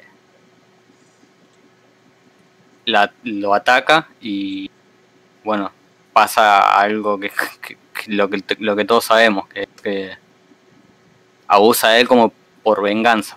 Ajá. Y, y ahí como entra, como que se, ahí se, se empieza a desarrollar la película, porque la película se trata más de, de él y su relación con su familia a partir de que, ponele, descubren de que él es gay. Y cómo, cómo trata todo ese tema a la familia, o a- más bien cómo lo destrata. Eh, y eso ponerle como que vi muchos que como que le, criticaban de ponerle que muy flojo de de, guion la película. Y yo creo que no porque ponerle la película es, más eh, de la acción y de lo visual o sea el- la actitud y todos que, que toman poner la madre el hermano que poner no necesitan de diálogo, poner que hay diálogo que te dan a entender su punto de vista, Eh, pero no es necesario, y no es necesario que se explayen en eso, porque también, o sea, te lo muestran como el impacto que producen en, en el pibe, todo ese estrato de la familia, y cómo se tiene que ir, se tiene que ir eh, escondiendo más eh, y cómo él hace fuerza para que la familia cambie su postura con respecto a, a su elección. Y no, es, es muy, muy dura. Eh, y aparte de ponerle el final que tiene, eh, yo no me lo esperaba, yo no conocía la historia. Yo se la conté después a mi vieja y me dijo que sí, como que era un caso muy conocido, pero yo no, no lo recordaba. Capaz que ot- otra persona que la ve sí lo recuerda. Ah, mira. O ahora cuando estoy reviando se acuerda. Porque la película al final termina con un, un giro como que. como que no te lo esperás. Más bien por cómo está construida la, la escena final. Eh, es algo que no, no te esperás. Y más si no conoces la historia. Bien. Dirigida por Pep Guardiola. Ah. Eh, bueno, entonces Marilyn que se puede ver en Cinear. 80 minutitos. Sí. Sí. Dirigida por Martín Rodríguez Redondo. Mirá, justo. Acorralado por su familia y por el pueblo, Marco se verá confrontado a la imposibilidad de ser quien quiere ser. Inspirada en hechos reales. Inspirada en hechos reales. ¿Cuántas Mm. hacían el día es? Bueno, recomendada por el ley. Sí. Vic, Sí, ¿alguna otra cosa? si hay tiempo, sí. Bueno. Eh, también vi Cleo de 5 a 7 Oh, de Agnes Barda. Cleo de 5 a 7. Bueno, Uh, yo esa la, esta- la estaba por ver, ese, justo esa semana que vos la viste. Cuando vi que la, la publicaste dije, bueno, la habla la Vicky y bueno, ya fue. Asumo después. que, que por esa respuesta la viste. No, dijo que no. No, vos. ¿Yo? Sí. No, no, pero cuando vi Visages Virages, que dije, es verdad, nunca leí bola de la novela vaca, la pobre Inés Bardá, busqué cuáles eran las mejores y siempre ponían esta. Claro, Pero nunca la porque vi. encima esto no sería como proto novel, Sí, sí, sí, sí. como que le dicen que fue como una de las precursoras Mm. antes de que sea bien. Claro, pasa que él y ella y, y Tati, Mm. Me parece que ya tenían como una carrera bastante formada, digamos, previo a todo lo que, lo que hicieron después los otros. Eh, me gustó muchísimo esta película y quiero ver más de ella. Ajá. Hay bastantes movie de ella. Creo que también habían hecho, habían hecho como una sección así especial eh, de todas las películas de Agnes. Que también murió este año, ¿no? Sí, creo que sí. No sé si fue este o el año pasado, pero fue hace poquito. Ah, el año pasado, por sí. Eh, que bueno, la película se trata sobre Cleo, que es una cantante, y empieza con una escena que es hermosa, que están sus manos eh, y las de una mina que le está haciendo una tirada de cartas de tarot. Y Cleo está re preocupada porque ella piensa que tiene cáncer. Y se fue a hacer los estudios y ese día, después de las 7, eh, el médico le va a decir qué onda los resultados. Y entonces la película va siguiendo todo su día desde las 5 hasta las 7 y te va marcando los capítulos como por las distintas tipo horas, tipo media horas a horas. Y es genial, o sea, tiene personajes que son una locura. Ponele ella y la mina que la acompaña, su amiga, son como súper mega supersticiosas. Entonces, como que tienen un montón de, como de reglas y de, y de cosas que pueden hacer o que no pueden hacer según supersticiones. Y durante toda la película Cleo está súper nerviosa y súper asustada porque ella está como reconvencida, como que está muy hipocondríaca y está reconvencida de que ella tiene cáncer y se va a morir. Y tiene mucho miedo de morirse, como la gran mayoría de la gente. Em, y mientras ella va teniendo todo- todos estos mambos, como que va interactuando con los distintos personajes y también te muestran un montón de, de escenas también de París. Eh, y como fluye todo con, como con una naturalidad tan linda. Y la mina, eh, a mí la, la mina que hace de Cleo me encantó. Eh, y tiene un final que es hermoso. Corinne Marchand. O Está la bueno. mina- sí, es hermoso. La, la mina, además de, de ser divina, actúa re bien y canta lindo. Mira, No, sí, la conozco, vi el, vi el tráiler y sí, muy lindo.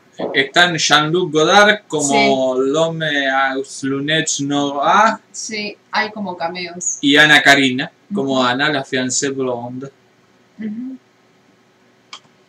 Eh, entonces, bueno, la, la vamos siguiendo a ella cuando tiene su ensayo con su banda y canta y está como remambiada y le llevan una canción que es re linda pero es re triste, entonces se pone mal. Y después se va y se encuentra con una amiga y se va y se compra un sombrero y como que cosas así re mundanas de póster un día a día, nada muy extraordinario. Pero está hecho hermoso. Aparte hay una reflexión sobre o sea, sobre lo que sería la vida en sí y los momentos que importa, digamos, por más cursi y quemado que suene, que está muy buena, a mí me gustó mucho. Aparte de que la película en sí se ve hermosa, Mm. No solo por cómo está filmada, sino por los lugares en sí. Tienen unos parques zarpados. Pero está muy bueno cómo trata sobre todo el tema de la mortalidad. Es muy lindo. Bueno. También recomendada entonces Cleo de 5 a 7, clásico de la cinefilia mundial, principalmente de los francófilos. Eh, una película de Agnès Varda, que ya hemos hablado acá de Visages Villages, una de mis películas favoritas del 2017. Recomendada por la Sí. Más parisismo, más parisismo. Sí, estoy totalmente convencida de que en 2021 quiero aprender francés. Porque es demasiado lindo el idioma. Y bueno, yo para cerrar, gente, Te pones la papa en la boca y, y hablas palabras inventadas y, te sale un francés. original. Ralva a Yoxel et Neg la Rec Up Hoy Tenet. Ay, Ok. Mao. Ay, le amado. Yo voy a hablar de la nueva película del aclamado, al igual que odiado. Amistad. ¿Qué? El aclamado Amistad. El aclamado amistad. Re ra- amistad. Amistad. De nuevo, aquí está. El aclamado Amistad. Al final el tema es el aclamado. Eh, que vuelva a mí. Que sin que sin ella, ella no puedo vivir. Eh, hablaremos de Tenet, gente. Christopher Nolan. El otro día tuvimos una discusión con mi sensei de anime, el Ivan, eh, que estábamos hablando del odio y el amor que, que, que rodea Despierta Nolan. que despierta Nolan, exactamente. Y yo le explicaba que para mí Nolan, al igual que Tarantino, eh, caminan la delgada línea entre el cine comercial hollywoodense y el cine autor, ¿no? La y que- delgada línea roja. la delgada línea roja que alguna vez setió nuestro amigo Terrence Malick.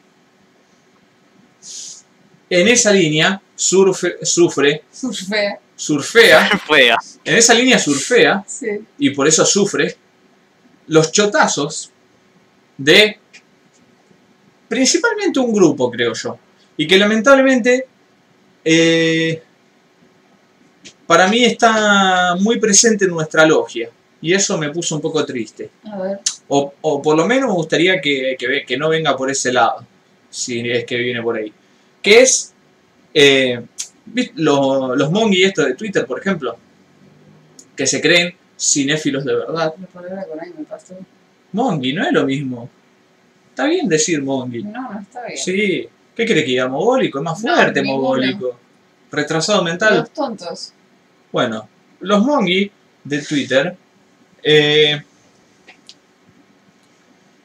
que yo le digo los de Twitter, ¿no? Que esto traslada a cualquier red social, Sí, sí. incluso de Airbox. Sí, la gente que se toma las películas demasiado en serio. ¿verdad? No, no, no, yo me refiero a los payasos, que ya lo hemos hablado acá, cuando hablamos de... The Irishman. de The Iron Man. Aquellos que se creen cinéfilos de verdad, Mm. o que creen estar ser conscientes de cierto cine que no del cual la masa o, o la gente que consume cine comercial no es consciente los gatekeeperos del cine no Sí, Eh, esa, esa es una buena definición. pero que al mismo tiempo su hipocresía obviamente eh, generada por su ignorancia no le hace darse cuenta que ese gatekeepismo que manejan es un gatekeeping de gatekeeping para nuestro amigo Mauricio Darino sería algo así como el culo roto que no quiere revel- no quiere que eh, se haga popular aquello que él se cree privilegiado por tener acceso, ¿no? Claro, como las lo que hace la gente con las bandas. De, ah, pero yo los escuché antes de que se vuelvan populares. Claro. Eh, Yo lo escuchaba desde Cemento. Yo escuchaba de ese evento. Eh, y ese gatekeepismo que ellos profesan suele ser un gatekeepismo de te estoy manteniendo afuera de una caja de cartón. Porque al final lo que tienen oculto atrás de eso es Scorsese, eh, eh, Coppola y con toda la furia, qué sé yo, algo de cine independiente, bueno, un Lynch con él. Y sigue siendo la punta de la chota del cine mundial, digamos. Eh, imagínense si Stalker fuese gatekeepero. Si el ranking fuese secreto y yo le dijese, no, pero esto no lo vean, porque esto solamente lo vemos los cracks, que está en Monanieva, una película que es una parodia de, un régimen comunista en el medio de. Ya ni me acuerdo si era Hungría o Bulgaria ahora porque se mezclaron. Pero bueno, para mí surfere mucho los chetazos, que esas son la mayoría, pues son todos los boludos de internet. Porque ¿qué son? Son la gente que se vuelve, digamos, fanático del cine justamente con un Nolan o con un Tarantino, pero que a medida que van hurgando en lo que ellos creen ser algo más desarrollado cinéfilamente, eh, descartan o a Tarantino, como hacíamos nosotros en una época, para mí bastante merecido igual, o a Nolan. Y Nolan... Aparte, si están parados en la, en la chota del cine, están mal parados. Todos sabemos que la, la salsa del cine está en las bolas. Exactamente. Pero, y Nolan para mí se come principalmente el chotazo de, o lo he visto por ahí más que más, más tratado que ningún otro problema, el hecho de que uh, es muy comercial. Como, como Nolan es muy comercial y le gusta a mucha gente, yo que vi a Abel Ferrara, eh, Yo La- soy para cosas mejores. la punta de la chota, voy a bardear a esto. Es para los normi, ¿no? No es para mí. Yo, Uy, una persona normie. cinéfila. Eh, sí, irónicamente, Ley, me estoy poniendo los zapatos de uno de esos payasos. Por favor, prestame atención porque me voy a trivia. Eh, ¿Y qué pasa? ¿Qué pasa? Entonces suelen surgir todos los chotazos de eso. Obviamente que acá estamos hablando de nosotros, los pelotudos de internet, que nos chocamos contra, contra estos otros más pelotudos Claro. que nosotros en internet. La crítica y, la, y sé yo, los pensadores del cine de verdad ni se enteran de esto. Claro, la típica que te dice no pasa que no la entendiste. No, no, no, no. Yo me refiero a esto, es otra cosa. Ya ni siquiera pasa por analizar la película. Pasa por una cuestión de odiar o no al director o lo que simboliza para esto que lo Ok. Eh, que fue lo mismo por lo que surgió lo de The Irishman de Scorsese. O sea, si no fuese, si no hubiese sido Scorsese, hubiese sido una película que se volvió popular que yo, pues sacó Netflix, que es lo que pasa con Netflix, por ejemplo, eh, no habría habido todo ese quilombo de, no, a Scorsese lo tenés que ver así o lo que sea. Es porque Scorsese ya viene con una imagen preconcebida de, bueno, a Scorsese lo tenemos que aplaudir porque es un maestro del cine, Claro. a Nolan lo tenemos que bardear porque, ah, sí, si bien a mí me metió en el cine con peliculones como The Prestige. Sí, es como decías antes lo del culto de la persona. Eh, claro. eh, ahora lo voy a bardear porque hace, qué sé yo, mira, hizo Batman 3, jajaja. De nuevo, son todas pelotudeces. Y lo mismo me, me- o sea, pasó con esta película. Yo creo que, que a la película esta la bardeaban desde un principio porque, ah, jaja, sí, Nolan, mirá cómo sobreexpone todo, mirá cómo pone bomba, mirá cómo hace, qué sé yo, un montón de pelotudeces. Y siendo, no solamente la crítica que, que se desprende de un prejuicio, lo cual suele ser muy poco fundamentado, digamos, si ya lo tenemos preconce- preconcebido eso, eh, es muy hincha pelota, y mí me molesta bastante. Eh, por suerte, bueno, no tengo el Twitter, el Airbox no leo la review, leí un par de estas, pero obviamente, como eran los Twitter los mismos pelotudos de siempre, lo, lo saqué al toque. Eh, Igual yo las que vi eran bastante tranca. Era mucha gente diciendo no entendí qué mierda vi. No sé si ahora habrá otras nuevas. Probablemente, pero. Y yo vi bastante pelotudeces, pero bueno, son lo mismo de siempre, eh, culpa mía, digamos, por dirigirme a esto, pero quería eh, tener ejemplos de esto que estoy comentando. Claro. La idea esa del bardeo previo, de allá la imagen de Nolan y no las películas. Lo que voy, no es una crítica, es un bardeo. Nolan hizo su propia James Bond, con una premisa que trata de ser espectacular, pero era al, al estar articulada de forma apresurada. Inentendible lo que quiso escribir. Eh, o no tiene sentido. Eh, a ver, por ejemplo, una de las más votadas. Esta, 13.000. Hello, my name is Christopher Nolan. Welcome to Masterclass. Today I will be discussing how I emotional depth to my character. Primero agrego una mujer, primero agrego un chico, listo. Es, bueno, esto, por ejemplo, que tiene una idea, Mm. tiene una crítica válida a Nolan, pero está escrita como una retrasada y ni siquiera explica el por qué. mm. Entonces, de nuevo, son todas pelotudeces y no tienen sentido ni, y mucho menos gracia, ya. Porque son, no sé, Twitter es como esa gente que decía va de empanada, que graba TikTok, que pone un mensaje y pone cara loca en el TikTok. Es pésimo, o sea. Eh, bueno, el de abajo también. Half the dialogue is exposition, the soundtrack goes brrrr, you will forget the entire thing to the right. Claro, esto, esto es muy gracioso, porque esto justo es la única película de Nolan que no tiene esto. Y, la, y tiene, que yo, 7000 likes. Mm. Andá a saber, capaz que este es un pelotudo conocido, que tiene un montón de seguidores, una cosa así. Em, ni siquiera. Ah, sí, follower. Por eso, no sé. Son todas pelotudeces que ni, ni me interesan. Deja de defender al pete de Nolan Pete. Yo le critico que sea tan expositivo y que no deje nada a la interpretación. Igual el objetivo que post momen- Memento entró en un bajonazo mal hasta Dunkirk y ahora volvió. Gatekeeping, puertear. Volvió a bajonear con esta, digo. ¿Cómo se llamaba el chabón que empezó la hecatombe de Irishman? Eh, de Prestige estaba buena hasta la última escena. Yo lo único que de verdad le bardeo es que se afanó una escena punto por punto de Satoshi Kon. En serio hizo eso, claro, todo el mundo le afanó a Satoshi Kon. Eh, pero bueno, ahora hablando de la película eh, de verdad, digamos. Quería hacer un, una breve nota al pie de eso que me parece, me parece muy triste pero muy inevitable, ¿no? Muy triste pero muy inevitable. Es lo mismo que va a pasar con, no sé, si Lynch saca una nueva película.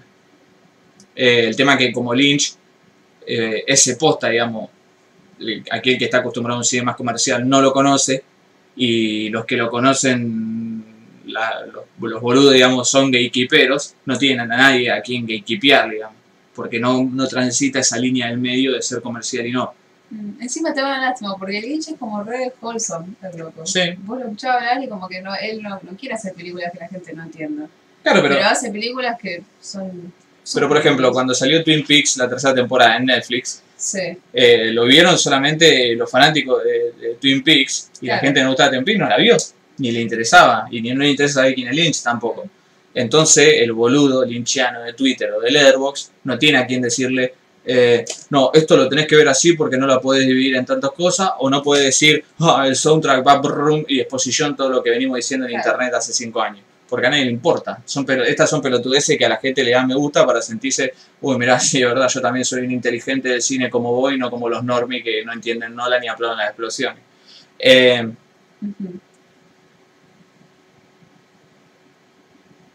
pero la película en sí. ¿Qué tiene esta película? ¿Y, y por qué potenció tanto? ¿Y por qué es cierto? Es la película más floja de Nolan. Entonces le calzó perfecto, digamos, a toda, a toda la hecatombe. Pero la gracia es decir por qué es la película más floja de Nolan. Eh, ¿Por qué? y eso es lo que tratamos de hacer en este podcast. ¿Por qué nos gusta o por qué no nos gusta una película? A mí esta película me gustó. Lo que sí es cierto es la que probablemente a mí menos me gusta de Nolan. Eh, incluso la tercera de Batman me gustó más por la, toda la idea así media rancia de, de comiquística, digamos. Eh, pero esta película sí tiene un montón de, de cuestiones flojas. Para mí la más importante de todas es la idea de, no sé qué problema tiene Nolan, de... O sea, loco es un buen autor en cuanto a la ciencia ficción. Piensa cosas interesantes. Y de hecho, yo decía antes, antes lo de Borges, que el título era muy borgiano, decía Listen. Es uno de los pocos directores de cine de ciencia ficción con plata que yo veo en Hollywood que posta le da, o sea, que le presta atención a la obra de Borges, por ejemplo. Esta película es muy borgiana, como lo fue Inception en su momento. Lo que, eh, lo que no entiendo de Nolan es por qué tiene una, espre- una especie de, de obsesión, o sea, de nuevo, es un buen autor y es un buen conocedor del cine por la calidad que se tiene, digamos, se- nota que es alguien que sabe lo que está haciendo. Eh, ¿qué, qué fijación tiene con el género de acción? Mm, O sea, tiene que conocer la historia del cine y saber que no existe película de acción buena, por ejemplo. O sea, nunca el género de acción dio una película buena. No existe. En la historia del cine no hay una película de acción que uno puede decir que buena película. Eh, es un género que no sirve en cuanto, si uno quiere hacer algo importante en el cine, digamos, eh, porque es como contraproducente. O sea, puede servir como entretenimiento, digamos, pero no como, eh, como para hacer una obra cinematográfica que valga la pena. Y eso es lo, es lo, que, lo que más me molesta, porque era lo mismo que arruinaba Inception. Eh, le quedaba bien, digamos, a Batman, pero era lo menos, lo menos interesante. Y es el problema con esta película, que esta es una película de acción con elementos de ciencia ficción después. Eh, entonces uno tiene que perdonar que encima Nolan, que no está acostumbrado a... a- bueno, ven, por ejemplo, ya van a saltar los ejemplos de Die Hard y todas esas, que son cosas que nos vendió Estados Unidos que están buenas. sí, no Son sé por- pésimas. no sé por qué la gente eh, flashea que Die Hard es genial. Es Eh, una película de acción vieja. No sé, Aparte envejeció súper mal. Y sí, no sé, yo supongo que por lo que la gente, te- es- no sé, le genera nostalgia y lo ve con, sé yo, con ojos rosas. ¿Una película entretenida no puede ser una obra cinematográfica importa? Sí, pero el género de acción para mí solamente puede ser entretenida. Son esas cosas de la cultura poco, los cazafantasmas, claro, por eso digo que nos vendió los yankees, digamos, porque son todas cosas que nos encajaron así. A mí no me gustan los cazafantasmas. Eh, a mí tampoco. Eh, La, única película de acción que valen la pena son las que tienen parkour. sí, claro, viste, qué sé yo, puede, puede, puede hablar de... La, la chica del dragón tatuado se consideraría como algo de acción. No, ¿No? no, para mí no. Es que yo, como Terminator, por ejemplo. Terminator es una, una película de ciencia ficción que maneja un montón de, con- de conceptos, digamos, que tiene acción. Porque le dije James Cameron. Bueno, James, eh, Robocop, digamos, un robot facho que me revienta gente. Eh, No, sí, no. O sea, en la superficie sí, pero después tenía un montón de críticas a todo ese sistema de la película. mm, no recuerdo. Yo recuerdo de liquidar gente. Liquidaba gente, Robocop. Sí, liquidaba gente, pero bueno, en fin. Era mismo que, que yo, Alma Mortal. Eh, una ¿Cuál era? oda, ¿Cuál era el último? eh, la de todas las de Mel Gibson con Danny Glover. Ah, Es una oda a la brutalidad policíaca, por ejemplo. Sí, después está el cine, el cine de acción, que uno podría decir el cine de arte marciales, pero para mí no es el cine de acción. El cine de acción estamos hablando del cine, bueno, como de Raid, por ejemplo, todas esas cagadas que, que o, o bueno, de Raid incluso vamos más por el lado de la, de la, de la coreografía de, de arte marcial y todo eso, que también habría que destacar si es un género menor o no. Pero Sí. es, Igual el arte marcial siempre tiene eh, mucho drama y mucho drama social. Sí, aparte suele tratar temas que yo más la, la- las culturas orientales también, que suelen ser otra cosa. sí, es Pero- como. Sí, son dos cosas distintas. Pero cine de acción occidental, digamos, que principalmente marcado los yankees, son los únicos que tienen la plata para hacerlo. Eh, de qué sé yo, James Bond, Rambo. de todas estas cosas, digamos, o, o- o los modernos de Transformers y todo, que son una pija, digamos. Eh, y con Nolan pasa lo mismo, entonces te tenés que aguantar que encima no está el hermano ya, como para que le escriba el guion eh, las partes convencionales de la película, que se ve que el otro lo manejaba mucho mejor. eh, las, la- las elipsis en esta película no tienen sentido, de repente uno pasa parece un capítulo de un anime posta, o sea, como que hay una, una, una escena cargadísima de acción y al toque hay una elipsis que pueden ser 34.000 años a otra escena en la que también hay una cantidad de acción y otra elipsis y no se conecta bien así, digamos, una película y aparte como que pierde sentido en cuanto a la obra. Eh, y eso me parece muy flojo, porque esa, digamos, ese problema en la estructura lleva a que, o sea, lleva problemas en todos lados. Lleva problemas en la historia, eh, lleva problemas en la trama, eh, pero también lleva problemas a, los personajes principalmente.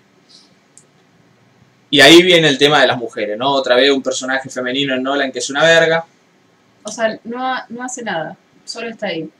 Sí, o sea, era necesario, pero era necesario en la... Pero en- no es un personaje en sí mismo. Es una herramienta para los No, personajes sí, por eso. Ese es el tema. Ella no es un personaje en sí con una, No, aparte un tiene, objetivo. tiene una utilidad, digamos, para... Para darle profundidad al protagonista y para No, no, no, en tiene una- conflicto. Tiene una utilidad para funcional para concretar la trama del enemigo, digamos. Mm. Porque la, la gracia del personaje ese es que se lo se necesita para hacer algo con el villano de la película. Eh, entonces sí, es malísimo, digamos, pero ese ni, siqui- ni siquiera es el mayor problema. Por ejemplo, el, el- el villano no solamente está re poco desarrollado y, y es casi inentendible, sino que hay, hay situaciones que no tienen sentido. Mm. Eh, Llega al punto de que poner el personaje de la mina no sea necesario. No, necesario es para la misma trama de la película. sí, sí, necesario es, pero no muy, muy pobre, digamos. Eh, o sea, es como dice Lucas, te es una, una NPC. Sí. Para mí secuencia de acción le, le suben tipo a Dastra, pero una película toda así es muy choto. Claro, digamos, que por eso digo yo el género de acción. El motivo Pero- para que sea malo es que sea ruso nomás. Y sí. Bueno, y encima Kenneth Branagh, que eso es lo peor de la película, Kenneth Branagh haciendo de ucraniano no tiene sentido. ¿Por qué no contratar a un ucraniano? Eh, el hermano de Nolan se fue a Westworld, ¿no? Efectivamente. Eh, pero bueno, lo, lo, bu- lo bueno que tiene esto en la película, que no ni siquiera lo bueno, es lo que rescata, digamos, es que están el hijo este de Denzel Washington, Robert Pattinson y un par de actores más, que es con lo poco que le dan, digamos, y con el poco tiempo que tienen para generar un, crear un personaje en general, lo hacen muy bien, pero porque son grandes actores, más que nada. Igual los diálogos tampoco están mal. Eh, que eso me sorprendió, digamos, Nolan como autor, o sea, Dunkirk era otra cosa, Mm. pero esta ya como una película que tiene diálogo, que tiene cosas importantes para, para que se tiene que decir, me sorprendió que lo haya escrito bastante bien. Capaz que tiene algún ghostwriter por ahí que no están revelando y nada, que puede ser muy probable, pero no está, no está nada mal. Eh, ¿Hay algún actor ucraniano en Hollywood? Y alguno, a ver. Eh, pero ponemos, que yo, poner un ruso y decir que era ruso. Eh, pero bueno, ¿por qué me gustó esta película? Que, que lo más importante, o sea, si hablo de todo lo peor tendría que haber puesto un 4, le puse un 7. Eh, para mí es un, hay un strong 6 to a light 7 a lo, a lo Anthony Fantano eh, por la ciencia ficción. Lo de la ciencia ficción, si bien hay un montón de cosas que no entendí, porque es bastante complicada la película en eso, eh, que, que eso, me, eso me gusta, digamos, de Nolan, que haga una película tan complicada en ese sentido, teniendo en cuenta que, que sabe que, que tiene un, un rango amplísimo de gente, que no lo va a entender, digamos, o que Por no, eso la exposición incesante. o que no le va a prestar. Es que esta película no tiene esa exposición. O sea, Interestelar, que había que entender un solo concepto, se viene explicando en la televisión desde hace 25 años, que son agujeros negros, se lo explican a Matthew McConaughey como si fuese un mongi, como tres veces en la película, que ahí, se- ahí sí te entiendo que tenga sentido que se critique eso. ¿Por qué? Pues no tiene sentido que te esté explicando a un piloto espacial que Claro. mierda un agujero negro, bueno, todo lo que ya se habló de Interestelar. Pero en esta película no. Esta película un agente de la CIA en la que le tienen que explicar que por qué mierda el tiempo va para atrás. Entonces, sí, a mí sí me parece de sentido que existe esa, esa exposición, pero aparte ni siquiera hay tanta. Mm. Y aparte, eso me causa muchísima gracia. Eh, Desde un punto de vista culo roto, ¿no? Me causa, me causa gracia de mi sillón de cuero con mi pipa. La gente que dice, ay, la, la paradoja del abuelo, que, oh, pues, ¿me- ¿cómo explica eso, man? Yo ya lo reconozco, esto que lo otro, no importa si vos lo conocés. O sea, es, es como, seguro guardean eso, pero no guardean que ellos cuando explican eh, qué relación tiene la entropía con el tiempo, por ejemplo, que, que seguramente ellos no lo conocían y lo aceptan con todo el valor del mundo, pues está bien, un dato que no conozco otro, pero un físico podría cagarse de risa de la misma forma que eso. O sea, que reírse de algo porque, jaja, yo lo conozco, ¿cómo explicar eso? De otra forma, autopajearse porque se entiende inteligente, ah, dijo algo que yo conocía, que Pete Nolan tiene que explicar algo que yo ya sé. Eh, A mí lo que me llamó la atención es que las dos críticas más que más se repetían eran esto es un desastre que no se entiende nada y esto es un embole que todo el tiempo, todos los diálogos son exposición. No sé, me llama la atención que tengan vistas tan, Porque eh, no o hay sea, que tan distintas, o sea, o, o te lo está explicando todo el tiempo o no se entiende una mierda. Pero esa gente es lo que yo te digo, la gente de Twitter y de Letterboxd no ve la película. Ya tiene un cassette metido y lo va a ir a bardear con eso. Claro. Como el segundo ese que era el más votado y no tiene sentido. No hay que prestar atención salvo para Salud. hacer macroevaluaciones, digamos, como la que yo tiré al principio. No hay que prestarle atención porque es un callejón sin salida. O sea, cuando alguien escriba realmente con argumento qué mierda quiso decir, ahí sí, digamos, si alguien se toma ese esfuerzo, hay que tomarse el esfuerzo en entenderlo. Pero esa gente de Twitter y y del Airbox. Mm. Eh, pero más allá, lo sobreexpositivo. Que en este caso a mí no me pareció ni que fuese sobreexpositivo, ni que hubiese mucho, y muchísimo menos que no fuese necesario, porque es, comple- es complejísima la ciencia ficción que trata. Y de hecho, eh, es muchísimo más complicada teniendo en cuenta los problemas que yo decía antes del, gé- del género al que se, al que se, el que se engancha la película. Mm.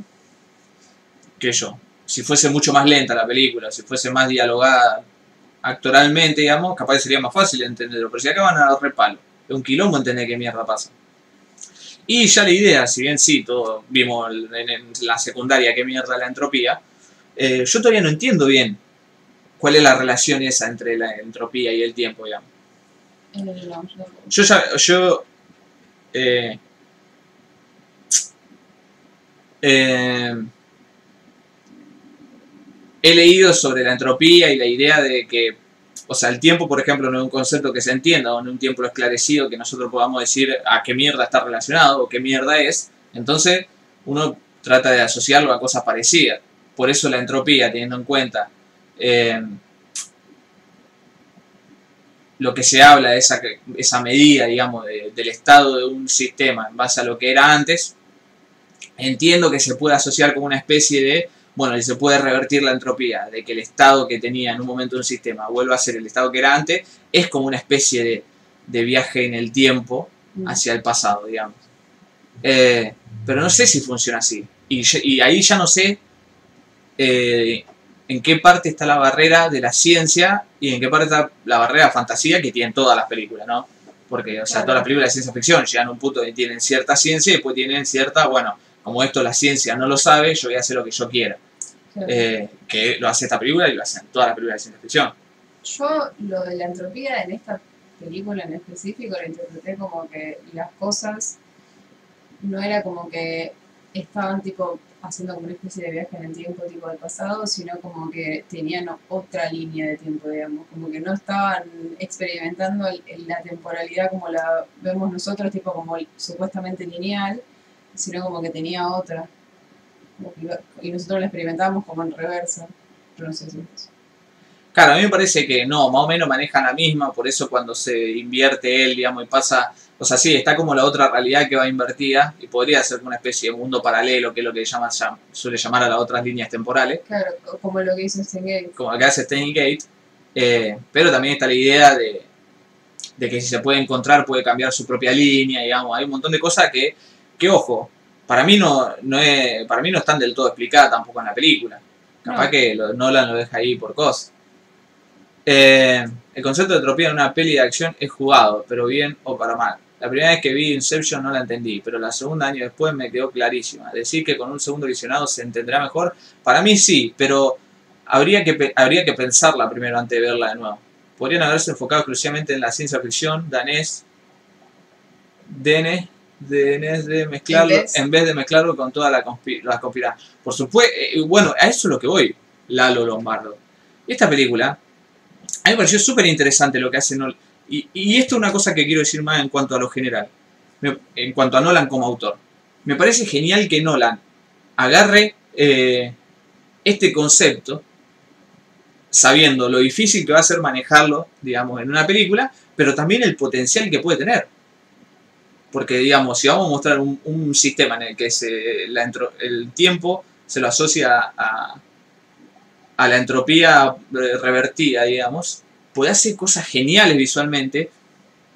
Lo malo es que no lo, no lo aprovecha. Mm. Lo usa para mostrar tiros que van para atrás, para mostrar coreografía de acción que van para atrás. Si no hubiese sido acción, podría haber sido genial, podría haber explotado el concepto con cosas geniales. Y lo mejor que tiene es una batalla ahí en la que se regenera un edificio, digamos. Eso lo, la- el impacto visual o a nivel cinematográfico más fuerte que tiene la película cuando podría haber hecho genialidades. Y ni, siquiera lo intenta Nolan. ¿Por qué? Porque de nuevo está muy atado al género que eligió. Que, que es Jane Bond cacoso, digamos. Eh,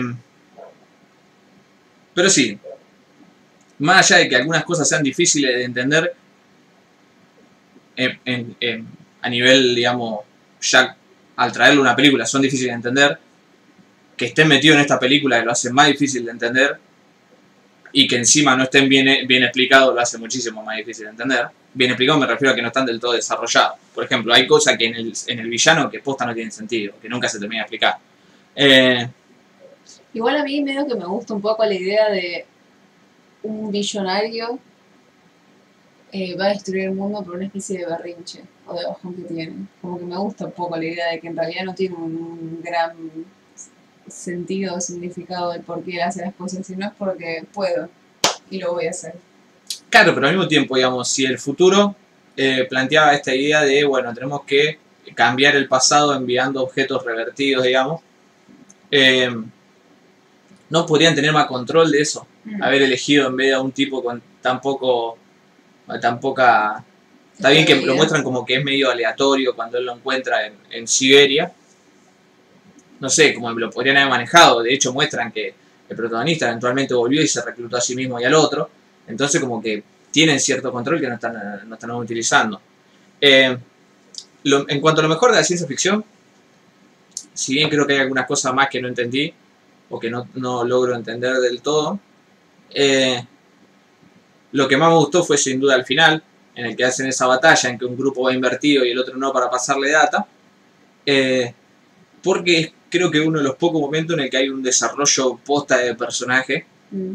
eh, aparte muy bueno y muy vuelapero, digamos, eh, que encima pasa por el, el personaje de Robert Pattinson, digamos, que es lo mejor, y, y esa idea principalmente del sacrificio del héroe, siempre nolaniano ahí, que se sacrifica por el otro, y, y me gustó muy bien cómo está armada, digamos, que el loco se arrepiente al mismo tiempo, que se revierte y vuelva a abrirle la puerta al otro, y que como eso ya pasó, cuando ellos sigan, digamos, no revertidos hacia el futuro, eventualmente el loco ese tiene que ir a hacerlo a eso. Por eso está como esa despedida en la que el loco va a terminar, pero le dice, bueno, yo, o sea, vos ya me reclutaste antes, por lo tanto nuestra amistad acá comienza, pero este es el fin, eh, porque yo me muero, digamos. Claro, entonces para mí, claro, el loco le dice, para mí es el fin, para vos es el comienzo. Claro.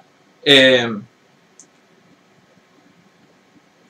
y eso está bueno porque te, o sea, te hace, con- te hace entender la historia Mm. de atrás para adelante, Ujú. que es lo que plantea la película a nivel ciencia ficción. O sea, sí, te lo está contando linealmente porque estamos, o sea, nosotros en la realidad vemos las cosas para adelante, entre comillas, y vemos una película que va de cero a las horas, eh, pero vos la tenés que entender para atrás, a esa escena. La idea de que sea el final es la amistad, eh, la fina- el final de la amistad para uno y el comienzo para otro. Eh, y eso me pareció bastante hasta metalingüístico, pero ni siquiera estableció en la película, que te lo hace, te lo hace pensar a vos. Eh, o sea, como te hace pegar el desarrollo a vos, y eso me gustó mucho. Y aparte la escena esa hermosa, me recordó posta a, a, Stalker, con todas las montañitas ahí de fondo, horas. Y aparte tiene como unas cenizas que van flotando ahí, Sí, y actúan muy bien los dos. Incluso el otro chabón es el, el el militar también. tercero, sí, Eh, no sé quién es. no, yo tampoco. Pero sí, a mí Robert Pattinson me encantó durante toda la película. Y el, el loco también. Claro, revertir el orden del tiempo. Me parece más ficción que ciencia, pero es válido. Sí, yo no, no sé qué, habría que, tendría que investigar, pero me imagino la cantidad de pelotudeces que se deben decir en YouTube y en todos esos lugares, no quiero ni verlo. Pero sí, me imagino que una especie de, de reversión de la entropía, si fuese posible, se podría entender como una especie de, de- reversión del tiempo. Pero de nuevo, eso cae más del lado para mí de la ficción que, que la ciencia. El timing de la película va a los pedos y aún así la película es eterna. No me pareció eterna a mí. Yo quiero saber algo. ¿Esa trama de espionaje es la mejor forma de exponer lo de la entropía? ¿Ese marco de película de acción ayuda al concepto? Para nada, eso es lo que digo. No solamente no lo ayuda, sino que lo arruina. Para la mina la que se revierte y no usa mascarita, no el negro. Eh, no, están todos con mascarita. Como están invertidos, digamos. Porque no podrían estar en, el- en ese mundillo sin mascarita. Pero ella cuando va al barco, Sí. ahí está, está invertida. No. Ahí viajaron en el. Ahí se revirtieron ellos durante ah, unos días. entran en el coso. Claro, entran en el coso en el donde estaba el museo y salen eh, Claro. invertidos de vuelta, digamos, y están en el pasado porque Sí. hicieron todo ese recorrido invertido, pero están en- para adelante, digamos. Eh, primero comer una guita lo hacía bien. A mí me causa un poco Bueno, de gracia pero- la cantidad de plata que tiene esta película y cómo se nota que Sí. tiene un montón de plata arriba esta película. Y esta película es un medio, una mezcla entre James Bond, Memento, en cuanto a cómo quiere contar la historia, nada más que Memento lo hacía cinematográficamente y esta lo hace en la trama, y, y Primer en el sentido de cómo de, la, de, lo, de lo complicado del viaje en el tiempo, pero igual el, eh, la teoría de Primer, digamos, era distinta a, la- a esta, no tenía nada que ver con la entropía, era simplemente una máquina que, que te hacía viajar en el tiempo, nada más que tenía toda esa idea de que tenían que esperar para no cruzarse y para, para coincidir en la línea. Eh, me causa gracia que nadie dijo nada. Mira a Jojovich haciendo de una villana que quiere destruir el mundo por un berrinche, suena genial. O sea, al final, el final es lo mejor. Sí, sí, esa, esa escena final me, me gustó mucho. Toda esa, esa secuencia final. El villano le habla a Lene sobre la fe y cosas así, es Stalker. Sí, la única, la un- el único diálogo en el que se esforzó para el villano fue ese. Eh, está equivocado, Dere, miralo de vuelta. O no entendiste, digamos, cómo era el tema de la reversión en el momento en el que estaban pasando ahí. Eh, la llamada y la charla con el Roy hace que suba unos puntos. Eh, pero bueno, me gustó mucho la ciencia ficción, digamos, y algunos pasajes en los que se usa bien, pero, pero la película bastante floja en, en todo lo demás. Eh, y el problema, uno también de los problemas principales es que, si bien se valora la idea del mensaje de por qué mierda está pasando todo esto que está pasando, eh, queda muy perdido dentro de todo lo otro. O sea, hay tanta parafernalia visual y, y- y en la trama que uno se, o sea, no termina prestando atención a que, a que en el futuro hicimos mierda todo, entonces estaban revirtiendo las cosas para cambiarlo acá. Eh, bueno, una de las cosas que yo decía de la ciencia ficción, que, que están metidos ahí más por la ficción y que por otra cosa, y que incluso ni siquiera se explican como para que mierda entendamos qué mierda es. Eh, el algoritmo que tiene supuestamente el villano para hacer explotar todo. Eso nunca, o sea, medio que lo sacan de la galera, tiene un algoritmo y después el algoritmo son como unas piezas, Parece como un coso gigante, un, como unos bloquecitos gigantes. sí, como un mecano, son como Sí. unas piezas media raras que no entendí. Unos tornillos.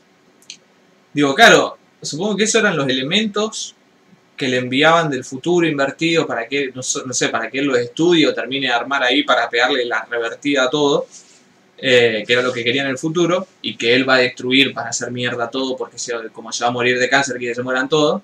Eh, Es Que- muy bueno eso. que sea un coso es malísimo. Es, como que no, si yo me muero, se mueren todos, porque yo soy re importante. Es como muy pensamiento de persona con plata. Eso de un juguete de bebé alien. Muy raro, muy, muy, no sé. Un sonajero de alguien. Aparte, el algoritmo, que sea un objeto. Mm. O sea, ¿qué, qué tiene el algoritmo adentro? ¿Y qué? ¿Como una computadora? Eso, no entiendo qué mierda era. Eh, Pero o sea, eso que si lo unías, ahí cuando se explotaba todo, lo tenía que activar. No, lo tenía que activar, sí, por eso lo tenía el pelado que lo tenía que destruir. Claro. Pero ahí se sacrifica el rover para que entren los otros. Es muy bueno ese sacrificio, y hace rato no lo veía en el cine nolanesco, digamos. Eh, Encima él sabe que son- Ajá. Pero bueno. Eh, y es muy gracioso que todo llega a un buen día. Porque esto ya lo hablamos la otra vez y pasa lo mismo acá. Eh, el consuelo que tiene Robert Pattinson cuando le dice, cuando el negro le pregunta sin tratar de ahí medio cagado, lo Martin McFly le dice, pero si hacemos las cosas distintas, ¿podemos cambiar el pasado? Lo que le dice, no, o sea, como que no existe eso, o sea, no existe ese concepto, el pasado ya es el pasado, y el loco le dice, pero entonces ¿qué es el pasado? El pasado es la realidad. O sea, son cosas que ya que interfirieron en el mundo, eh, en ese sentido. Y va de nuevo a lo de un buen día, el tiempo es todo el tiempo, digamos. Claro. Sí, es- es bueno, El pasado es pasado y por él nada que hacer. El presente es un fracaso y el futuro no se ve. Uh, qué lindo, Ley. También te iba a tirar otra que dice así. El pasado es historia. El futuro es incierto. Pero el ahora es un regalo. Por eso le decimos presente. Lo dice la tortuga de Kung Fu Panda, cuando se está por morir. Eh, a Lene le dicen que si se toca a sí mismo estando invertido había annihilation. Tal vez el algoritmo es un objeto invertido que hace que explote toda la realidad. Pero eso no tiene sentido. Ah, bueno, y ponele lo de la bala. Viste que la mina cuando le está explicando todas las cosas, él le dice casi me pega una bala así invertida Sí. y la mina le dijo, menos mal que no te tocó porque si no como que te hace mierda. Que a la mina le tiran un balazo, que después cuando ella está en el barco le muestra que tiene como terrible cicatriz. Sí. Eh, eso no entendí bien, qué onda. O sea, ¿por qué era tan peligroso y por qué los dañaba tanto? Yo tampoco. Eso puede estar del lado de, de las cosas que no se terminan de explicar muy bien. Supongo porque la... eh, ¿Qué tenés como revertido eso? No entiendo. Porque cuando se te regenera, supongo, el estado de desorden que te generó un balazo en la... No sé, no entiendo bien por qué sería eso. Pero, pero tampoco entiendo eso, lo de Lucas Long, lo que habría Annihilation si se tocan un, el personaje invertido con el otro, digamos. O sea, ¿por qué hay Annihilation con eso? Eh, que- ¿Por qué yo? Porque unas células van invertidas y la otra no. Que está bien. Supongo que si la entropía está invertida, capaz las células van al revés, podría ser antimateria, que en ese sentido es como un concepto físico de la materia y la antimateria que Por me eso. pasa. Por eso decía que si loco revierte toda la entropía del mundo, se iba a explotar todo. Claro, pero lo que no entiendo por qué el, el personaje con sí mismo, o sea, ¿qué, qué sabe el universo de, de separar al personaje del negro del resto de las células del mundo, digamos? O sea, ¿por qué no explotó en el momento que pilló el charquito? Si las células que estaban también en Claro. interacción eran distintas. Claro. O sea, ¿qué concepto hay de el negro en el universo o en la física? Desfasa la percepción del tiempo y como nuestro organismo debe moverse, la eternidad es la negación del tiempo, grande Lowey. No decía la madre Teresa Calcuta. Eh, cuando la mina le tira que no piense y que se deje llevar, le puse la cara de Conan. Eh, bueno, pero no está tan mal eso, porque habla, es lo que decíamos, la ciencia ficción tiene bastante ficción, hay que tomarlo por ahí. El futuro que no viene, el pasado que se fue, lo que está en el presente para poder estar bien. Y hay una cote de MKS con el pasado, presente y futuro. Y no puede tocarse, pero te maneja un auto. Alejandro Leonard, metafísica. Pero bueno, en definitiva, me gustaron mucho los juegos ciencia ficcionescos de Tenet, pero el género le queda muy mal a Nolan. Y debería abandonarlo ya mismo, teniendo en cuenta encima que tiene la calidad como para hacer algo más interesante. Eh, obviamente, que lo mejor que le podría pasar a, a Nolan es que lo agarre Jacobo y no grabe y, y le gane toda la plata en el póker, una cosa así, y que tenga que hacer una película con dos pesos nuevos. Pero no va a pasar eso. Y creo que ni siquiera va a abandonar el género, porque por algo lo elige. Así que nos vamos a tener que acostumbrar a ver, a ver películas de Nolan de este estilo.